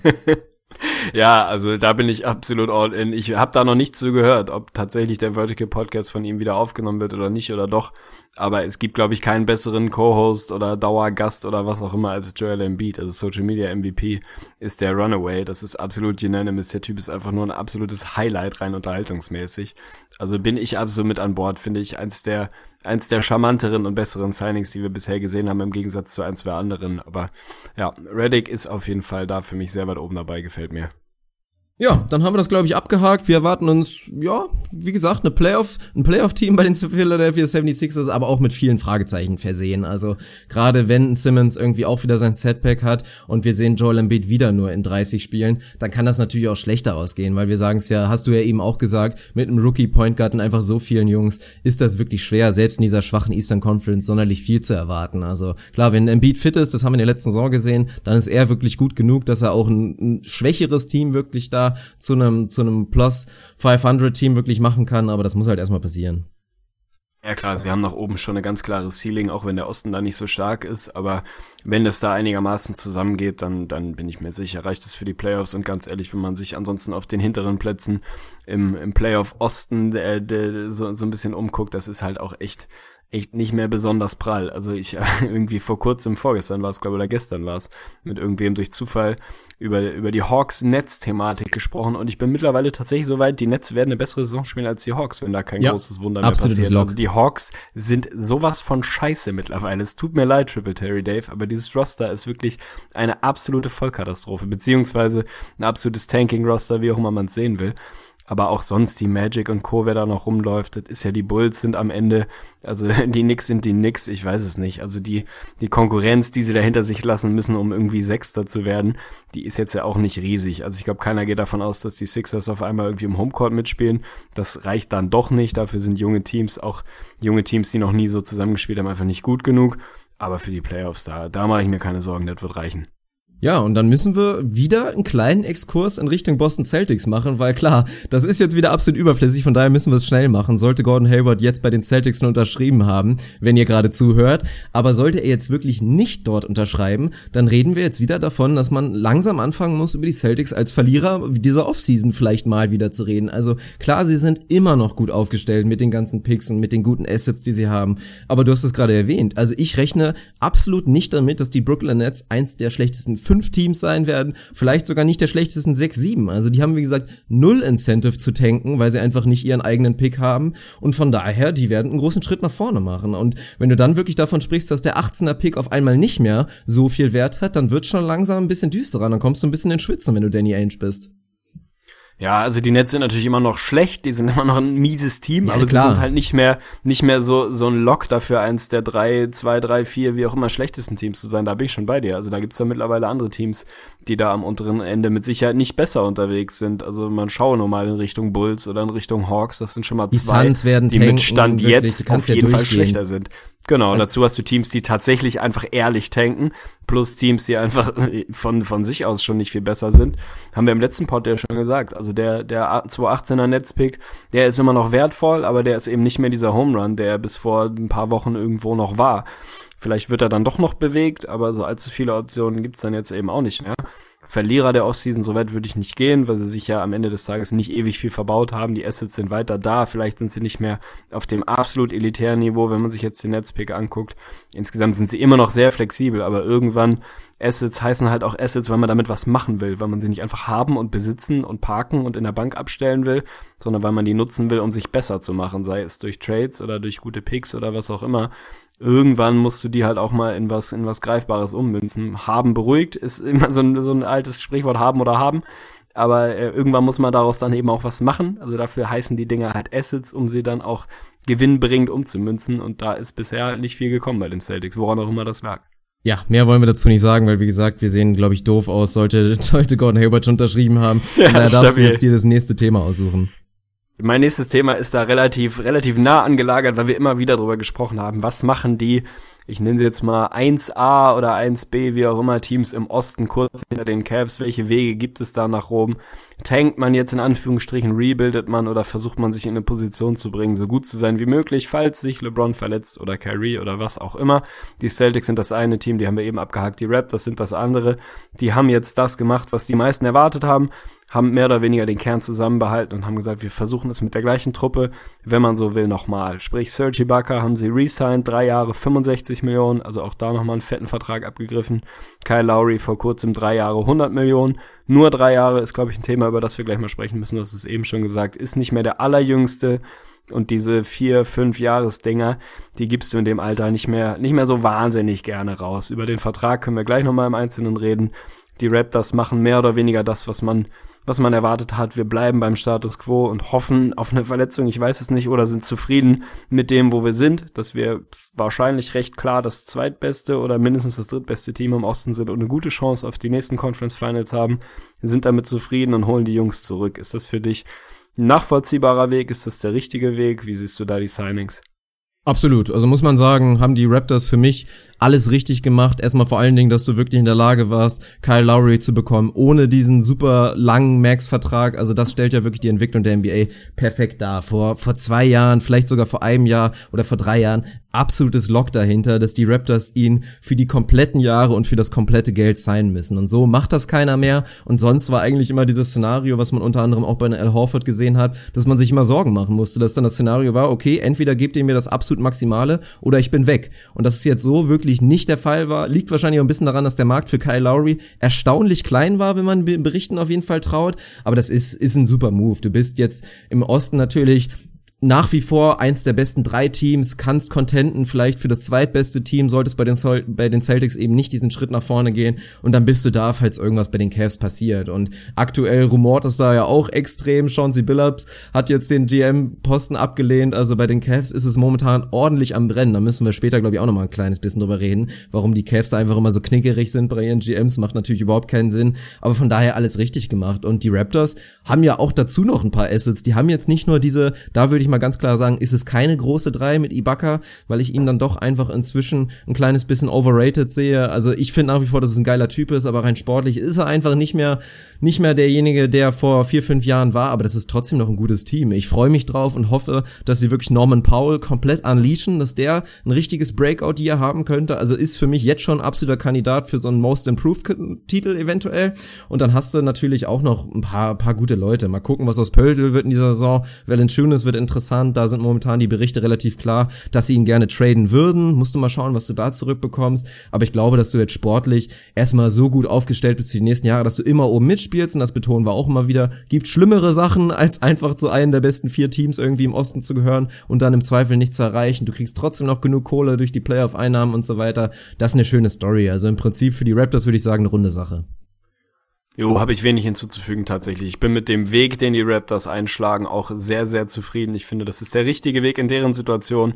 Man kann nun mal auch nicht davon ausgehen, dass man, wenn man es jetzt irgendwie einreißt, weil man entweder nur um Titel mitspielen will oder halt rebuilden will, dass das dann auch so funktioniert. Das funktioniert bei den wenigsten Teams, das funktioniert erst recht nicht, wenn du mit Toronto ein Team bist, was jetzt auch nicht die riesen Free Agents anzieht. Also ich finde den Weg genau richtig zu sagen, wir halten unsere Jungs beieinander. Letztes Jahr gab es den fetten Vertrag für DeMar DeRozan, dieses Jahr gab es den einigermaßen fetten Vertrag für Kyle Lowry. Da haben sie sich, glaube ich, auf einer vernünftigen Ebene geeinigt Jahre 100 Millionen ist für ihn auf jeden Fall so, was das Jahresgehalt angeht, sehr charmant und was die Laufzeit angeht, ist es für die Raptors charmant, weil du eben nicht genau dieses Problem hast, dass du dann einen Lowry mit 34, 35 Jahren und irgendwie 30 plus Millionen, 35 Millionen in den Büchern stehen hast und da so ein bisschen Bauchschmerzen bei, de, bei der Vorstellung daran bekommst. Insofern den Move finde ich sehr, sehr gut für die Raptors. Sie halten den Kern so zusammen. Ibaka, ja, mittlerweile vielleicht ein bisschen überbewertet, wobei ich das eigentlich mich nicht traue zu sagen. Ich liebe den Kerl immer noch. Den Vertrag finde ich auch völlig in Ordnung. Das musst du für den Kerl halt zahlen, wenn du ihn behalten willst. Leider Gottes haben sie PJ Tucker nicht halten können. Der ist jetzt bei den Rockets gelandet, finde ich ein bisschen schade. Und ich glaube, hoffe, dass man tatsächlich das noch bewegt bekommt. Ich glaube nicht, dass man da so wahnsinnig viel zurückbekommen wird. Der Markt macht jetzt nicht den überhitztesten Eindruck. Also ich glaube, da wird man sich mit einem kleinen Downgrade, was die reinen Assets angeht, vielleicht auseinandersetzen müssen. Aber wenn es dafür irgendwie ein bisschen besser passen kann, denn das Experiment hat halt bis heute auch nicht hundertprozentig funktioniert, und du dann die Entwicklung von einem Norman Powell irgendwie mitnehmen kannst, dann sind sie für mich wahrscheinlich Stand jetzt, je nachdem, was, was beim Rest noch passiert, sogar eher das zweitbeste Team im Osten. Mal schauen, wie sich das dann darstellt. Auf jeden Fall hast du eine Chance, eine legitime Chance, in die Conference Finals einzuziehen. Und da bin ich voll bei dir. Da muss man halt auch mal sagen, es gibt nicht nur Schwarz-Weiß, es gibt nicht nur um Titel mitspielen. Man kann als äh, Organisation wie die Toronto Raptors, die außerhalb der letzten fünf, sechs, sieben Jahre nie wirklich Erfolg hatten, auch einfach mal zufrieden sein, wenn man jedes Jahr in der Lage ist, um die Conference Finals oder Semifinals mitzuspielen. Ist doch voll in Ordnung. Also ich finde auch den eingeschlagenen Weg da genau richtig. Hab da nichts hinzuzufügen. Masai Ujiri macht weiterhin für mich einen sehr, sehr guten Job. Bin froh, dass er nicht zu den Knicks gegangen ist. Der soll mal schön da oben bleiben und vernünftige ja. Arbeit machen.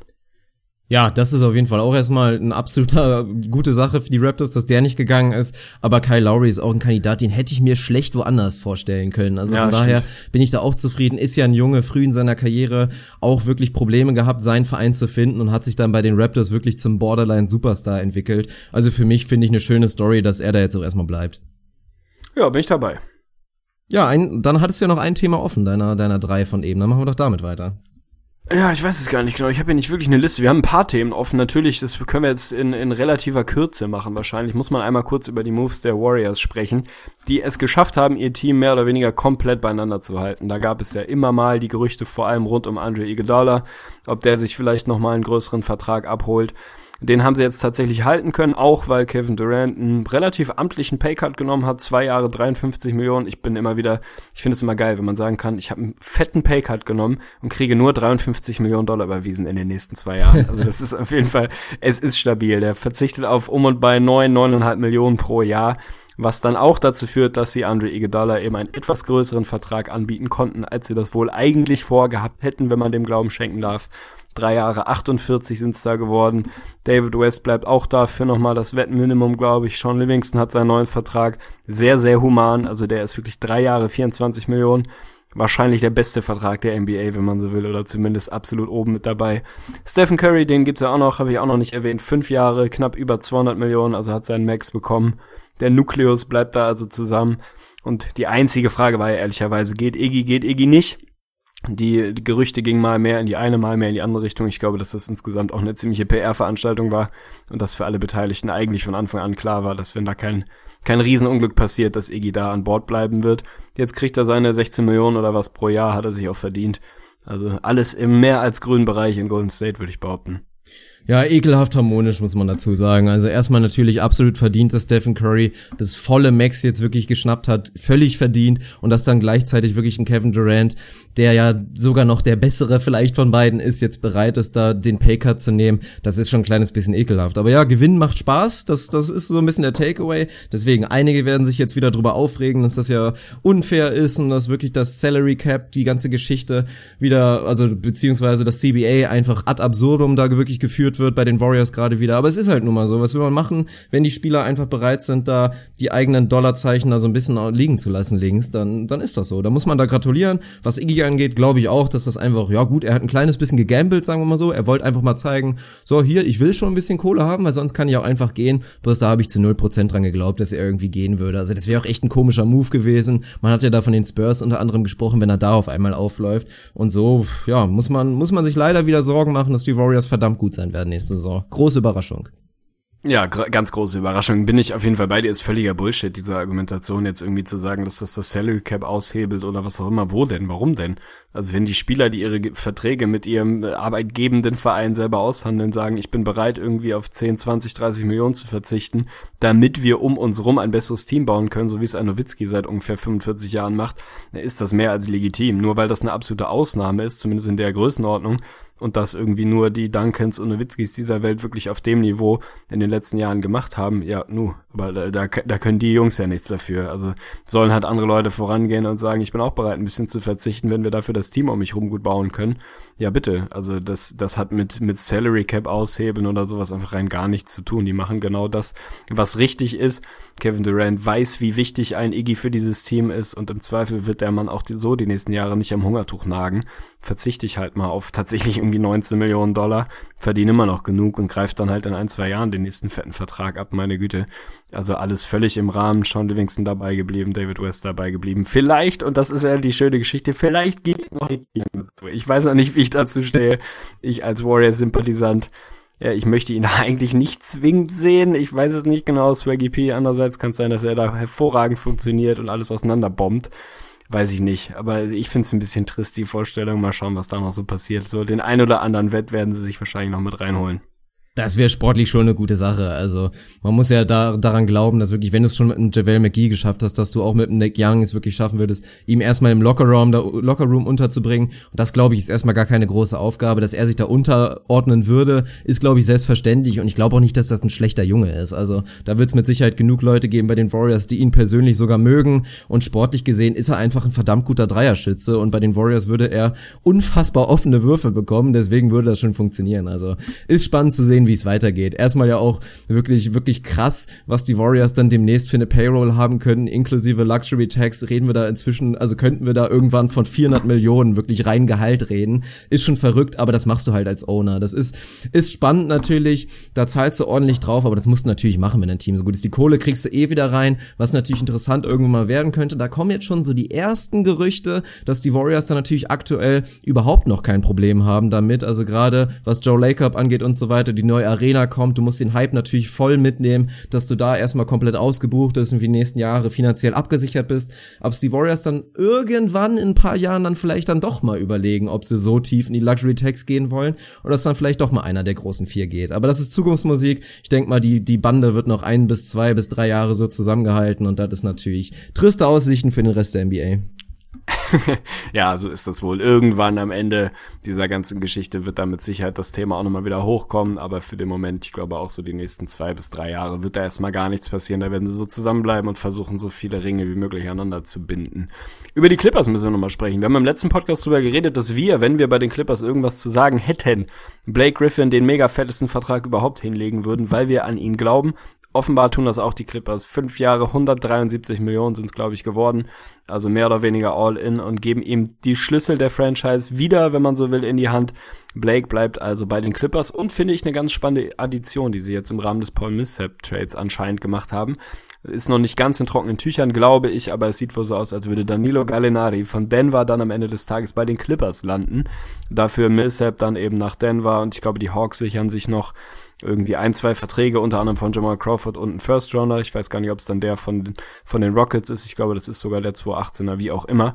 Worüber ich eigentlich reden will, ist, dass ich ein Frontcourt mit Gallo, Blake Griffin und DeAndre Jordan relativ geil finde, Alter unfassbar geil. Also das ist wirklich ein absoluter Slam Dunk und sollte wieder allen Clippers Fans Hoffnung geben. Also ich habe ja schon den den schönen 180 gehabt in der letzten Episode. Ich bin da voll drauf. Also ich kann mir das sportlich gut vorstellen. Natürlich wären sie mit Chris Paul irgendwie besser gewesen, aber die sind so jetzt nicht schlecht. Also ich kann mir das gut vorstellen. Wie gesagt, du gibst die Schlüssel komplett Blake Griffin in der Hand, der sich als Point Forward austoben kann. Du kriegst mit Gallo einen Supermann. Also sollte der wirklich gesund bleiben in der nächsten Saison, dann wird er einigen Leuten wieder die Augen öffnen. Also der ist stand jetzt glaube ich auch ein bisschen underrated, aber steht halt auch einfach zu selten auf dem Platz in letzter Zeit und hat bei Denver nicht mehr so ganz die Aufmerksamkeit genießen können. Das ist ein gutes Team. Also defensiv stelle ich es mir auch gut vor. Ich, ich freue mich da richtig drüber. Und du konntest Jamal Crawford abladen. Das ist auch ein Slam Dunk. Von daher schöne Geschichte für die Clippers. Ja, bin ich dabei. Man muss sich dann natürlich mal anschauen, wie der Backcourt dann am Ende des Tages wirklich aussieht. Also Brauchst noch einen Shooter auch wenn Blake mehr oder weniger den Point Forward machen wird, dann brauchst du da natürlich schon noch ein bisschen was. Aber natürlich brauchst du vor allem mal auf der 3, wo die Clippers seit 140 Jahren ihre Lösung gesucht haben, brauchtest du jemanden, der dir erlaubt, mit Blake und DeAndre damit relativ wenig Spacing und Shooting zu agieren. Da brauchst du einen sehr, sehr guten Shooter, den hast du mit Gallo jetzt. Also ich drücke einfach alle fünf Daumen, dass die beide, also auch Blake hat ja eine relativ ausgeprägte Verletzungshistorie und Gallo erst recht, dass die beide irgendwie 75 Spiele machen können. Keine Ahnung, dass wir da nicht wieder drüber reden so ein What If, einer von beiden verpasst 40 Spiele, dann sind die Clippers halt auf einmal gar nicht mehr besonders gut. Sollten die fit sein. Und ja, das ist halt irgendwie ein Risiko, was du eingehen musst, wenn dir dein bester Spieler irgendwie wegbricht und du schauen musst, wie du weiterhin irgendwie mehr oder weniger relevant bleiben kannst, dann musst du halt auch mal ein Risiko gehen und jemandem einen fetten Vertrag hinlegen, der eine kleine Verletzungsakte hat. Mal schauen, ich hoffe, wenn die, dass sie fit bleiben, dann ist das das nächste Playoff-Lock-Team im, im Westen, eines von elf oder so. Ja, man muss also die Liste langsam mal durchgehen. Also vielleicht lösen wir doch die Conferences auf. Und da sind Ja, wir ja gleich verrückt. dann wieder beim nächsten Thema. Dann redest du jetzt über ein Nuggets-Team, was mit einem Paul Millsap jetzt eigentlich auch ganz gut sein könnte. Also da reden Jo. wir, glaube ich, gleich drüber. Aber ich freue mich jetzt schon unfassbar wirklich auf unsere Season-Preview-Episoden, die natürlich demnächst kommen werden. Also wenn jetzt erstmal die Free Agency hier mal so ein bisschen abklingt und alle Themen durch sind, dann werden wir das genauso wie im letzten Jahr machen. Viele fanden das sehr schön. Uns hat's auch extrem viel Spaß gemacht. Dann werden wir mal wieder unsere Prognose machen, wie wir wirklich die Teams sehen. Sobald die Kader einigermaßen feststehen, da wird sich natürlich immer noch was tun und dann reden wir da natürlich drüber. Und das wird schon, glaube ich, echt haarig, sich da zu entscheiden. Team so acht bis zehn, da reden wir dann wirklich noch von absoluter Qualität. Ja, völlig verrückt. Also äh, vollkommen verrückt. Weiß ich noch gar nicht, wie wir das dann irgendwie in die Spur bringen. Also im letzten Jahr hat mir das sehr, sehr viel Spaß gemacht. Kam auch in der Community extrem gut an, die Previews, die wir sehr ausführlich gemacht haben. Und wo wir, das darf man jetzt auch mal sagen, nicht schlecht lagen. Also wir lagen da wirklich weitgehend ganz gut dabei. Ich glaube, nächstes Jahr wird es ungleich schwerer, vor allem im Westen. Also keine Ahnung, wie ich mir da einen Reim drauf machen soll. Wir warten noch mal die nächsten größeren Moves ab. Da wird ja schon noch ein bisschen was passieren und dann kann man sich dem mal so langsam annähern. Aber für die Clippers, für mich, alles richtig gemacht. Also ich würde sagen, im Rahmen der Möglichkeiten, auch wenn man den, den CP3-Trade jetzt nochmal mit, mit rein fakturiert, was, was hätt's denn machen wollen? Also das hätte auch deutlich schlimmer ausgehen können, ganz Absolut. ehrlich. Die hätten in der völligen Bedeutungslosigkeit versinken können. Jetzt hast du, wenn man mal ehrlich ist, wenn Chris Paul dir einfach sagt, nächstes Jahr bin ich weg, de facto, peng, zu 100 Prozent, dann haben sie da, kann man sogar einen Case dafür machen, dass sie da sehr, sehr viel noch rausgeholt haben von den Rockets und da echt ein vernünftiges Paket bekommen haben. Haben da ein paar interessante Assets bekommen, ein paar, die du sofort nutzen kannst, ein paar, die du im, im Zweifel weiter bewegen kannst, wenn du willst und bist irgendwie jetzt mit Blake Griffin und DeAndre weiterhin in der Lage, dass du, dass ein gutes Team bist, wenn alles beieinander bleibt. Gallo dazu, im Backcourt noch ein bisschen schauen, wie du das dann da wirklich strukturierst. Die werden jetzt kein, ja, kein Contender sein im Westen, aber wenn die fit bleiben, ist das ein gutes Das Team. Und wir das mal ab. Ey, du darfst das sehr nicht schnell vergessen. anders laufen können. Ach, Das sind Quatsch, zwei- das reicht doch nie gegen die das- Top-Teams. Ja, da, ja gut, Contender, dann reden wir immer gegen die Golden State Warriors. Aber diese Clippers, wenn du die jetzt mal kommt, also wenn du die Warriors mal ausblendest, dann kann ich mir vorstellen, dass sie gegen jedes andere Team der Liga wirklich eine ernste Chance haben. Die haben zwei All-NBA-Jungs, das darf man nicht vergessen, und haben dazu einfach wirklich noch diverse Quality-Spieler. Also die müssen auch ein bisschen was machen, aber das ist, das ist machbar. Und jetzt Jerry West, wir haben kurz drüber gesprochen, ob er vielleicht die ärmste Sau ist in der ganzen Geschichte, hat jetzt ein richtig interessantes Team, mit der, mit dem er da, glaube ich, gut arbeiten kann. Ja, natürlich ist das ein interessantes Team und natürlich, je nachdem, was da noch passiert, sind sie auch ein, ein gutes Team, vielleicht auch eins, was, was vielen anderen gefährlich werden kann. Wenn ich heute tippen müsste, macht natürlich überhaupt keinen Sinn, aber ich sehe dann sowohl die Rockets als auch die Spurs da doch auf einem anderen Niveau und mal schauen, was da mit OKC irgendwie, ich sehe sie eher in der Range dann auf Augenhöhe mit OKC gucken, was da dann so geht. Aber mein Gott, ist jetzt äh, deutlich zu früh, um sich damit zu beschäftigen. Auf jeden Fall sind sie relevant geblieben. Sie werden im nächsten Jahr die bessere LA-Franchise sein, also auch das ist ja erstmal eine gute Nachricht, denn die Clippers-Fans werden nicht völlig im Niemandsland verschwinden im Normalfall, es sei denn, da gibt's ein, zwei fiese Verletzungen, dann kann das auch ganz fix gehen. Aber ich mich freut's für Blake, mich freut's, dass der jetzt ja nochmal den Superstar-Credit so ein bisschen untermauert bekommen hat mit seinem fetten Vertrag. Der war so ein bisschen in der Versenkung verschwunden die letzten Monate. Also der ist zurück auf dem Tisch und das ist auch genau richtig so. Ja, schöne Geschichte und ich freue mich jetzt schon auf eine Playoff-Serie Rockets gegen Clippers. Also das wäre auf jeden Fall absolut elektrisierend. Aber da sind wir, glaube ich, jetzt bei dem Counterpart. Also man muss kurz erwähnen, Atlanta Hawks immerhin kleines Shoutout, gehen jetzt weiter natürlich auf den Rebuild, haben für Paul Millsap jetzt scheinbar dann immer noch, immer noch einen First-Rounder bekommen. Jamal Crawford wird nicht bei den Hawks bleiben, das steht jetzt irgendwie auch schon fest, wird dann entweder weiter getradet oder ist dann Buyout-Kandidat. Also die gehen weiter auf Full-Tank-Mode, aber haben zumindest ein, ein kleines Asset bekommen, was dann für die Zukunft eventuell helfen könnte. Aber dann sind wir jetzt bei den Denver Nuggets, die Paul Millsap bekommen haben. Das ist unfassbar, das muss man einfach mal dazu sagen. Du kannst in die Historie reingehen, du kannst in die letzten zehn Jahre reingehen, wahrscheinlich noch in die letzten 20. Das ist jetzt, also theoretisch ist es ja kein richtiger Free Agent, aber jetzt wirklich ausnahmsweise mal der erste Star, der tatsächlich zu den Denver Nuggets freiwillig geht. Also das ist schon echt spektakulär. Ja, rein technisch ist er kein Free Agent, weil es eben ein Sign-and-Trade war. Also die Hawks haben ihn gesigned und dann direkt wieder weiter verschifft, um noch irgendwas von Gegenwert zurückzubekommen. Anscheinend ein First Rounder und halt irgendwie ein, zwei Verträge. Für die Nuggets ist für mich, ich habe das Wort schon dreimal benutzt, heute glaube ich ist der nächste Home Run, ist für mich ein perfekter Deal. Es sind drei Jahre, 90 Millionen, aber ich glaube, die ersten zwei Jahre sind garantiert. Das dritte Jahr ist eine Team-Option. Das heißt, wenn man sich mal das, das Salary Cap der, der Nuggets in den nächsten Jahren anguckt, ist das ein perfekter Deal, gerade was die Laufzeit angeht. Du hattest jetzt Cap Space, das heißt, der Vertrag, der ein relativ hohes Volumen hat, gerade was so pro Jahr, ich glaube im ersten Jahr ist er bei 28 Millionen, ist schon amtlich für einen Paul Millsap, aber es tut dir überhaupt nicht weh, weil du die Kohle hattest und eh irgendwie ausgeben musst.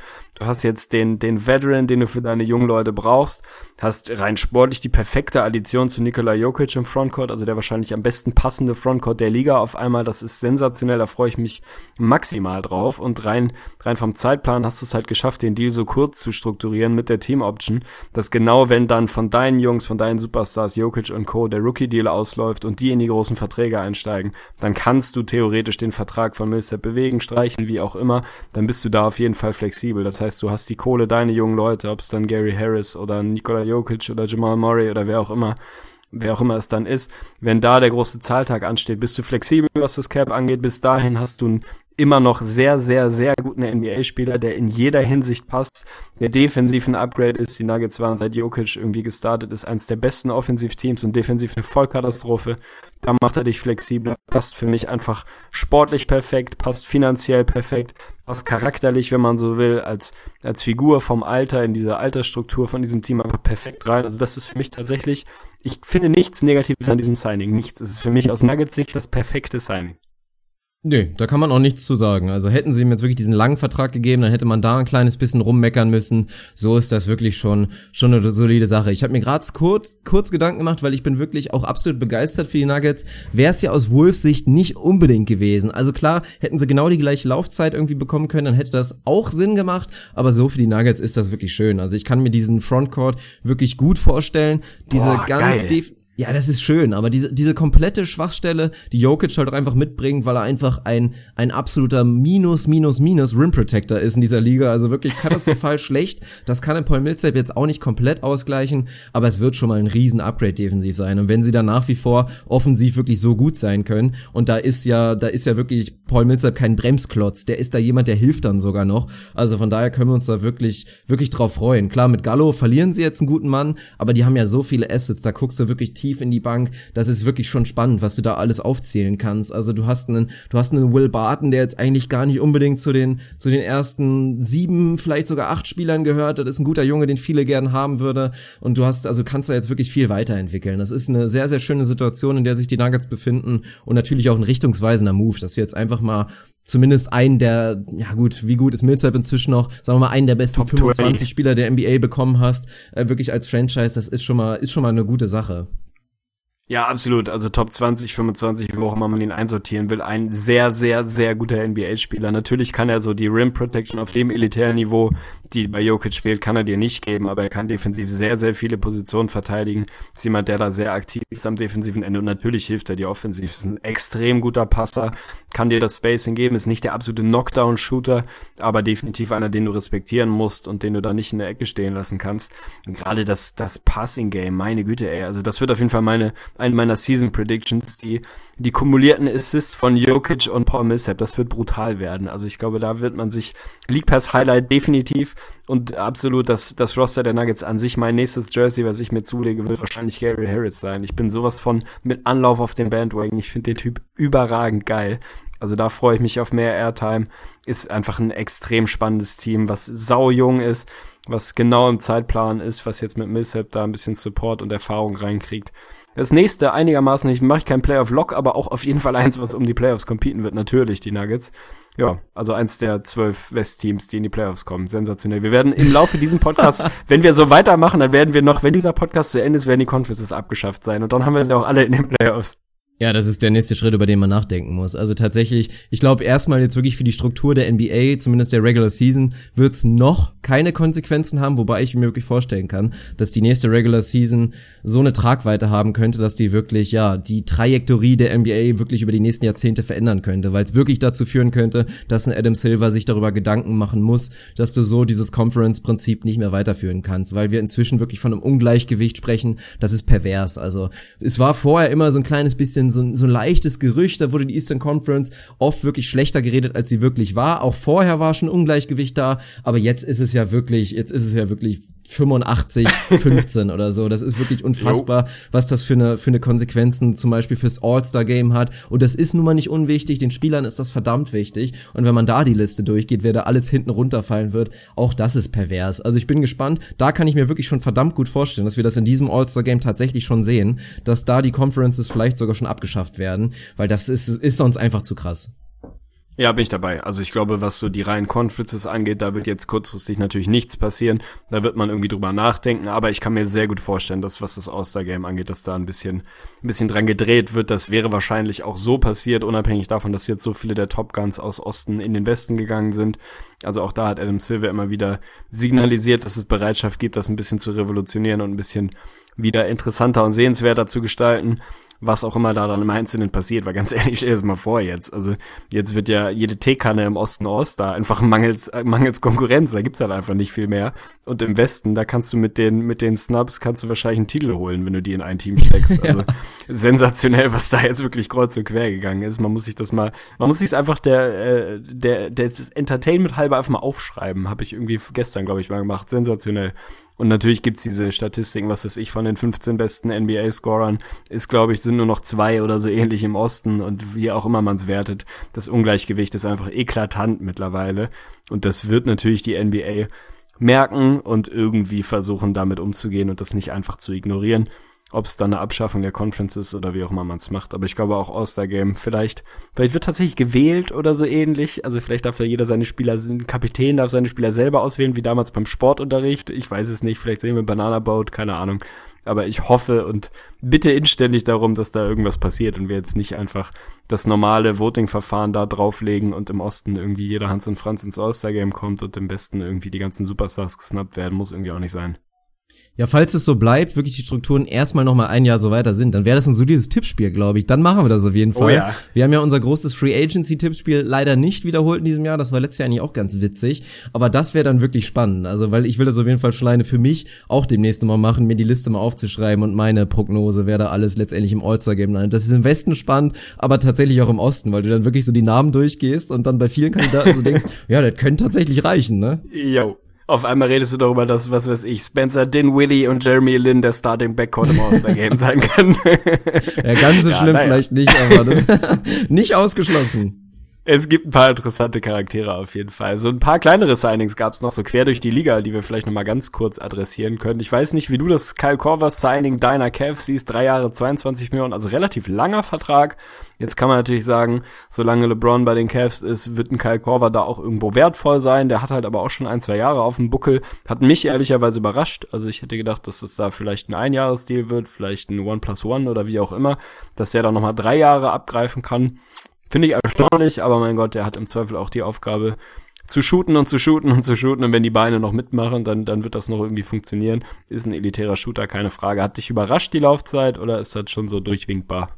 Nö, hat mich nicht überrascht, weil ich einfach glaube, dass da ein Corver Druck gemacht haben wird, vor allen Dingen sein Agent natürlich. Ich glaube, dass andere Teams durchaus auch bereit waren, ihm ein ähnliches Angebot zu machen. Ich finde es auch schade, dass er nicht bei den Wolves gelandet ist zum Beispiel. Und ich denke einfach mal, dass es dann so hieß, ja komm, wenn ihr mir die Jahre nicht gebt, dann bin ich halt weg. Und Kyle Corver ist einfach jemand, der nach wie vor sehr, wert, sehr wertvoll sein kann für die Cavs und vor allen Dingen auch in der neuen Saison. Klar, er wird nicht jünger, aber wir wissen alle, dass Kyle Corver ein extrem harter Arbeiter ist. Also der wird wieder sein eigenartiges Unterwasser-Workout in der kompletten Offseason Offseason wieder machen und der wird schon fit sein. Und ich glaube auch, dass dann er nicht nur fit sein wird, sondern auch der Fit mit den Cavs besser sein wird. Oh, Gott. oh la la. Ja, ja, nee, Abbruch. also das kann ich mir schon gut vorstellen. Also wenn man da hat man einfach, da hat man schon noch gemerkt, dass das, dass das ein bisschen unorganisch war, so Kyle Korver bei den Cavs. Das hat phasenweise funktioniert, aber er war da natürlich nicht annähernd so integriert, wie es halt lange Jahre bei den, bei den Hawks war. Und wenn sie es schaffen, wirklich einen Korver offensiv einfach noch ein bisschen besser reinzubekommen, dann kann das natürlich ein solides Upgrade sein für die Cavs. Ja, das ist auf jeden Fall noch ein bisschen Upside. Apropos Upgrade für die Cavs, ist José Calderon für ein Jahr Wettenminimum noch ein Upgrade für die Cavs? Also kann der noch Ach. tatsächlich das bisschen Playmaking von der Bank und Spot-Up-Shooting geben oder ist der leider Gottes nicht einfach, einfach durch auf diesem Basketballplaneten, zumindest auf dem Niveau? Ja, also für die Playoffs ist er durch. Ich meine, wir haben es ja gesagt, wir sprechen aus Cavs Sicht nur davon, dass man sich für die Golden State Warriors vorbereitet und da ist natürlich völlig klar, dass der in dieser Serie absolut keine Rolle spielen kann. Aber das ist ein Signing, was du für die Regular Season machst. Ich denke ja auch vor allen Dingen, dass die Cavs, na wohl, es ist eigentlich gar nicht so klar. Eigentlich müsstest du aus Cavs Sicht ja wirklich komplett all in gehen und sagen, okay, wir müssen irgendwie diese Saison gewinnen und uns Homecourt gegen die Warriors sichern. Aber das ist dann eigentlich auch relativ unrealistisch und dann würde ich eher damit rechnen, dass sie wirklich vielleicht endlich mal in dieser Saison es schaffen, die Minuten ihrer Stars wirklich ein bisschen besser zu managen. Und da hilft natürlich ein Calderon. Und das ist einfach ein guter Lockerroom-Guy. Das ist ein guter Mann, viel Erfahrung. Von daher ist das jetzt erstmal kein schlechtes Signing. Ja, bin ich, glaube ich, ähnlich dabei, was die Cavs angeht. Wahrscheinlich würde ich auch eher sagen, ich gehe komplett Double All-In und versuche 75 Wins im Osten zu holen und dann Homecourt in den Finals zu haben. Keine Ahnung, ob das denn der richtige Weg ist, man weiß es nicht. Aber bin gespannt, was bei den Cavs noch passiert. Ansonsten ein Signing oder ein noch nicht Signing, die irgendwie ein bisschen zusammenhängen, finde ich noch ganz interessant. Paddy Mills bei den Spurs geblieben. Da war der Zahltag etwas kleiner als von, von vielen gedacht, würde ich mal behaupten. Der hat mit Sicherheit einen kleinen Hometown-Bonus da seinen Spurs eingeräumt. Vier Jahre 50 Millionen, also kriegt jetzt Kohle, hätte vermutlich, behaupte ich einfach mal, anderswo noch eine Ecke mehr bekommen können. Was passiert mit George Hill? Den haben viele mit den Spurs in Verbindung gebracht, den haben viele auch mit den Wolves mal in Verbindung gebracht. Bei den Jazz wird es jetzt wohl keine Zukunft geben. Wo siehst du George Hill? Der ist jemand, der von den Jazz, ich glaube im Januar war es noch ein richtig fettes Angebot bekommen hat. Ich glaube drei Jahre 88 waren das. Das war im Prinzip genau das, was sie unter dem Cap da noch irgendwie rauskratzen konnten. Mehr ging einfach nicht.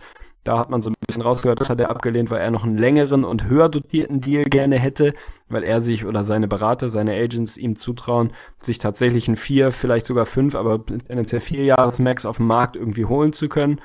Danach sieht es jetzt aktuell irgendwie nicht mehr aus. Also was, was gibt der Markt für George Hill her? Wo siehst du den am Ende landen? Vielleicht auch noch bei den Spurs für einen kleinen Discount, dann wärst du da ein bisschen überbesetzt. Oder wo landet George Hill? Zurück zu den Pacers? Hoffe nicht. ja, ist brut brutal schlecht gelaufen für den Jungen. Also wirklich ganz klassisch verpokert. Hätte bei den Jazz wirklich früher resignen können, da hätten sie seinen Vertrag wirklich umstrukturiert. Das war lange im Gespräch. Hat es auf sich selbst gesetzt und hat jetzt letztendlich ein kleines bisschen verloren. Also ich glaube jetzt nicht, dass es dramatisch ist, weil in George Hill, der wird jetzt einen kurzen Vertrag unterschreiben, wird dann hoffentlich gesund bleiben und der ist dann auch immer noch gut genug, dass er dann wirklich in der nächsten Offseason einen dicken Vertrag unterschreiben kann. Aber so wirklich bitter, weil jetzt die Point Guard Spots sind, sind mehr oder weniger dicht. Jetzt ist er tatsächlich eigentlich nur noch ein Kandidat Kandidat wirklich für, für ganz schmales Geld dann eventuell bei einem Contender zu spielen, weil der ist ein Quality Guy und deswegen ist es schade, aber was momentan halt realistischer ist, dass er halt wirklich so, so ein bisschen der, der Veteran für den jungen Point Guard irgendwo wird bei einem, bei einem Lottery-Team. Man spricht da aktuell über die Lakers, dass er so ein bisschen mit Lonzo Ball, neben Lonzo Ball spielen kann und den so ein bisschen ranführt. Man könnte sie sich auch bei den Knicks vorstellen, dass das ja ähnlich, dass er da so ein bisschen der Mentor für Frank wird und so ein bisschen neben ihm spielen kann. Das sind alles Situationen, die man sich gut vorstellen kann. Aber es ist an sich schade, weil das ist ein richtig guter Junge. Wir wollen ihn alle gesund sehen und wollen ihn, glaube ich, auch bei einem guten Team sehen. Ich muss auf jeden Fall lachen, dass du Frank jetzt einfach nur Frank nennst und jeder so wissen muss, um wen es geht. ja, da muss man sich auch nicht selber unnötig schwer machen. Er ist ein bisschen tragisch mit George Hill. Also wahrscheinlich tendenziell aktueller Favorit tatsächlich die Lakers. Ich hätte ihn gerne bei einem Contender gesehen oder bei einem Team, wo er wirklich eine, eine Riesenrolle in einem guten Team hat, weil ich, wenn er fit ist, ihm nach wie vor zutraue, dass er da ein integraler Teil eines sehr, sehr guten Teams sein kann. Danach sieht es jetzt aktuell nicht mehr aus. Die sind eigentlich weitgehend besetzt da. Mal schauen, wenn es dann die Lakers wären, glaube ich, kann er damit auch leben. Wir müssen noch ganz kurz, ich kann langsam nicht Aber mehr. warte mal kurz hier, wenn du nur Ja. mal kurz, um da wirklich diese einfach, wie krass das ist, was halt eine Situation ausmacht und einfach so richtige Zeit am richtigen Ort. Du bist George Hill, weißt selber, wie gut du bist und du guckst dann einmal nach links und siehst einfach Drew Holiday unterschreibt einen 5-Jahres-Vertrag für 125 Millionen und du guckst einfach in die Röhre. Das ist schon pervers. Ja, es ist, äh, ja, es ist tragisch. Du musst halt zur richtigen Zeit am Sind die richtigen eigentlich ein Ort sein. Playoff-Team für dich? Nur mal ganz kurz. Ja. Ja, weiß ich nicht, jein. Also natürlich theoretisch, eigentlich würde man sagen, Alter, ihr habt irgendwie DeMarcus Cousins, Anthony Davis und mit Drew Holiday immer noch einen überdurchschnittlich guten Point Guard, das sollte reichen. Im Osten spielen die wahrscheinlich locker am Homecourt, im Westen kann das halt auch mal schnell nicht reichen, je nachdem, wie gut du dann wirklich den, den Frontcourt fit zusammenbringst. Also normalerweise würde ich sagen, müsste ein Playoff-Team sein. Wenn ich aber die Playoff-Teams durchgucke und sage, wen nehme ich denn dafür raus, dann wird's ganz schnell dünn. Also ich bin da weit davon entfernt zu sagen, die sind besser als die Wolves meinetwegen. Da sehe ich die Wolves vorne und ein, zwei andere Teams auf Augenhöhe da auch. Also ich weiß auch nicht, ob ich die Pelicans per se jetzt besser finde als die Blazers. Irgendwo eigentlich auch nicht unbedingt. Das ist ungefähr Augenhöhe. Also wenn der Fit da da ist im Frontcourt, sie das besser ins Laufen bekommen. Und wenn Drew Holiday fit ist, ist auch bei ihm ja immer ein Thema. Normalerweise sollte das für die Playoffs reichen, aber was ist schon normalerweise im Westen im Moment? Also, das ist ein gutes Team, aber es würde mich nicht schockieren, wenn das am Ende nicht reicht. Ich bin mir da auch wirklich absolut nicht sicher. Also da fehlt immer noch sehr, sehr viel. Also erstmal das Signing, ja, das ist schon heftig und das ist auch vielleicht immer ein bisschen bisschen über dem Value, den dir Drew Holiday geben kann, aber du hattest keine Alternative wirklich aus Pelicans Sicht. Du musst ja irgendwie, wenn du schon diesen Cousins Move gemacht hast, den ich nach wie vor kritisch sehe, dann musst du ja irgendwie zusehen, dass du ein Qualitätsteam da irgendwie hinbekommst und da musstest du Drew Holiday nehmen, weil es original keinen Ersatz gab. Wenn sie ihn gehen lassen, dann wären die trotzdem mehr oder weniger capped out gewesen und hätten dann irgendwie zusehen müssen, da irgendwie einen billigen Point Guard Ersatz zu bekommen, der nicht so gut gewesen wäre wie Drew Holiday. Von daher eigenartige Situation, aber ich glaube, stand jetzt nicht unbedingt an den sportlichen Erfolg und dann ist das ein Team, bei dem man sich dann schon wieder den nächsten Blockbuster-Deal vorstellen kann. Ob dann Cousins geht, ob eventuell ein Davis geht, ob vielleicht sogar beide gehen, stell dir das mal vor. Also wenn sie wirklich Cousins und Davis in der gleichen Saison traden würden, das wäre schon heftig. Gott, oh Gott, ja. Also auf jeden Fall werden die Gerüchte da, wenn es sportlich nicht so nicht so sonderlich gut laufen sollte, natürlich weiterhin da sein, was das Signing angeht. Ja, das äh, zur richtigen Zeit am richtigen Ort. Also du hast es noch ein bisschen defensiver formuliert. Ich würde sagen, Joe Holiday ist keine fünf Jahre 126 Millionen wert. Außer bei den Pelicans. Einfach weil ja, die Alternative nicht da ist. Was willst du machen? Kein Team der Welt zahlt dem fünf Jahre 100, knapp 130 Millionen, weil er die Qualität einfach nicht hat, weil nicht klar ist, ob er wirklich die ganze Zeit fit ist und so weiter und so fort. Aber was willst du machen? Also du hast es ja richtig gesagt. Es ist immer eine Frage der Alternativen. Wenn du den gehen lässt, dann äh, kannst du auf einmal deinen, deinen beiden Superstars äh, überhaupt nichts präsentieren, was sie noch daran reizen sollte, für dich zu spielen. Dann wird da ganz schnell schlechte Stimmung und dann sind sie halt schnell weg und du bist als Franchise komplett im Eimer. Also es ist halt leider Gottes alternativlos. Gerade natürlich der Vergleich mit George Hill, das tut halt unfassbar weh. Anderer Zeit, anderer Ort, andere Franchise, andere Situation. Würde ich sagen, ist der bessere Basketballer, aber ist dann halt, ist halt blöd gelaufen. Bei Joe Holiday ist jetzt halt Zahltag und das ist ja auch ein überdurchschnittlicher NBA-Point, gerade wenn er denn spielen kann. Nur halt eigentlich nicht ganz so gut, wie es der Vertrag jetzt vielleicht sagt. Aber was willst du machen? Wen hättest du holen wollen? Also die, die Alternativen waren jetzt halt auch nicht mehr so hundertprozentig gegeben. Ja, komplett alternativlos. Das ist halt schon wirklich, wirklich eine spannende Story, die man eigentlich auch mal ein bisschen ausführlicher durchleuchten müsste. Aber ansonsten, die großen Stories, die glaube ich jetzt noch bleiben, sind Ron Baker wieder bei den Knicks. ansonsten auch noch ganz wichtig für Bulls-Fans, die Hoffnung ist wieder da. Fat Ronaldo hat unterschrieben, vier ja. Jahre 32 Millionen. Von daher, es kann nur nach vorne gehen ich bleibe auf jeden Fall an Bord. Also wie gesagt, bei den Bulls bleibe ich an Bord und ich freue mich, dass Fat Ronaldo weiterhin dabei ist. Ich finde, wir können noch mal ganz kurz einen kleinen Exkurs machen. Ich kann gleich nicht mehr, weil ich echt Kaffeemangel habe und Hunger habe und so weiter und so fort. Aber so einen kleinen Exkurs über Mello können wir noch kurz machen. Die neuesten Gerüchte sagen, neuesten in Anführungsstrichen, ist glaube ich auch schon wieder gestern gewesen. Aber jetzt, wo Phil Jackson weg ist, scheint Mello bereit zu sein für zwei Teams, die er genannt hat, seine No-Trade-Clause zu waven, darauf zu verzichten und sich tatsächlich traden zu lassen. Das sind nicht weiter überraschend die Cavs und die Rockets. Also er will, wenn überhaupt, wenn weg aus New York, dann will er competen und das wäre natürlich jetzt die, ja, das neue Superteam, wenn man so will, in Houston zusammen mit CP3 oder eben bei den Cavs. Ist das für dich was, was realistisch ist? Siehst du ihn weiter eher in New York oder sind es dann vielleicht tatsächlich die Cavs, die sagen, wir versuchen es mit ihm, verschiffen dafür Kevin Love, macht ihr das irgendwie besser, bringt das sie irgendwie näher an an, an die Warriors tatsächlich ran oder ist er das dritte Teil, was den Rockets fehlt, um wirklich brutal gefährlich zu sein? Also was, was bringen die nächsten Tage für Carmelo Anthony und sein Umfeld?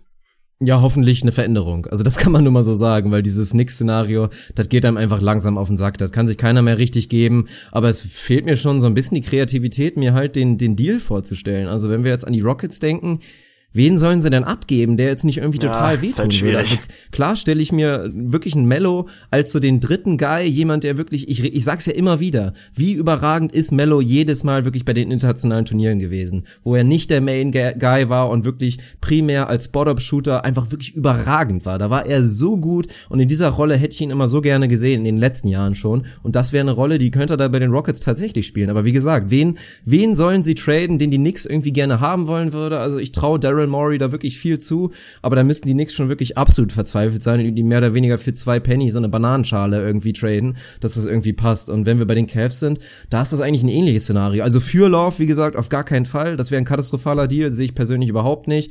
Und dann musst du irgendwie wieder auch so für ein bisschen Gemüse traden und auch da weiß ich nicht, wie, wie das klappen soll. Also ich würde Mello bei beiden Situationen irgendwie gerne sehen. Also jetzt nicht im 1 zu 1 Deal gegen, gegen Love, wie gesagt, aber müssen wir mal schauen. Das hängt jetzt wirklich davon ab, wie schnell die Knicks Mello wirklich wirklich loswerden wollen.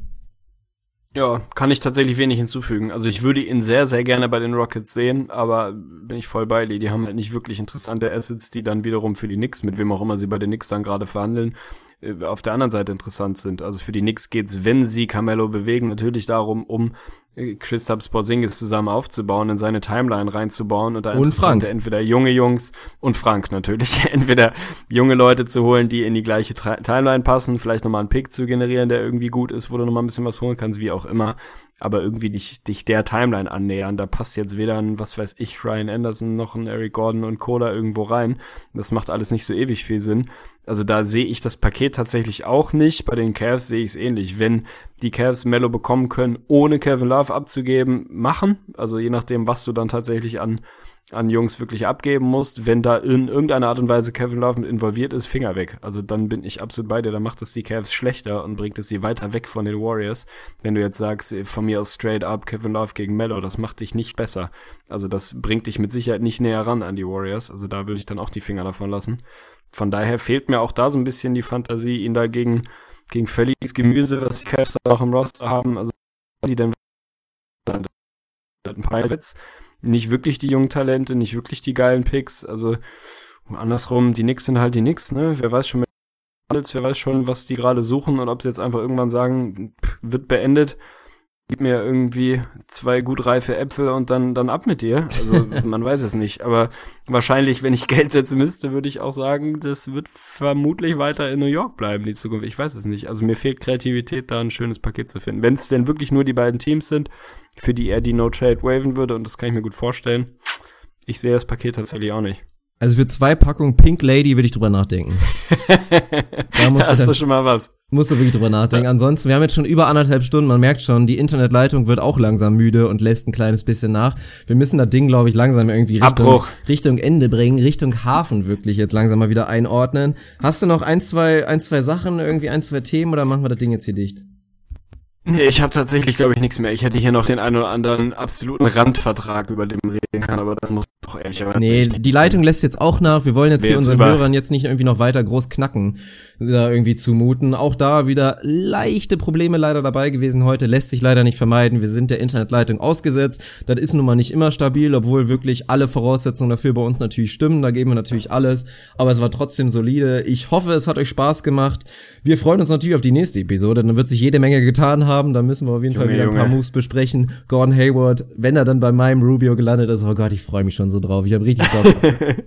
ja, also wir sollten auf jeden Fall die, den Zeitraum zur nächsten Episode kürzer halten, damit wir nicht über 49 Signings in einer Episode ja, reden müssen. Ja. Also ich bin auf jeden Fall, ich bin offen. Wir hoffen einfach mal, dass der Podcast online ist, bevor Gaden Horwath seinen Vertrag wo auch immer unterschrieben hat. Und dann seid ihr voll im Bilde mit diesem Roundup, würde ich sagen. Tschüss und vielen Dank. Ja, alles klar. Ich hau mal wieder einen Krüger-Song raus. Intro, Outro hatten wir ja schon. Von daher mache ich das Ding jetzt erstmal dich. Bedanke mich bei dir. Wünsche dir guten Hunger bei was auch immer du jetzt reinchalst. Und dann sehen wir uns bei der nächsten Episode. Macht's gut. So ist es. Hau rein. Good morning. Morning. Good morning. Oh, and in case I don't see you, good afternoon, good evening, and good night.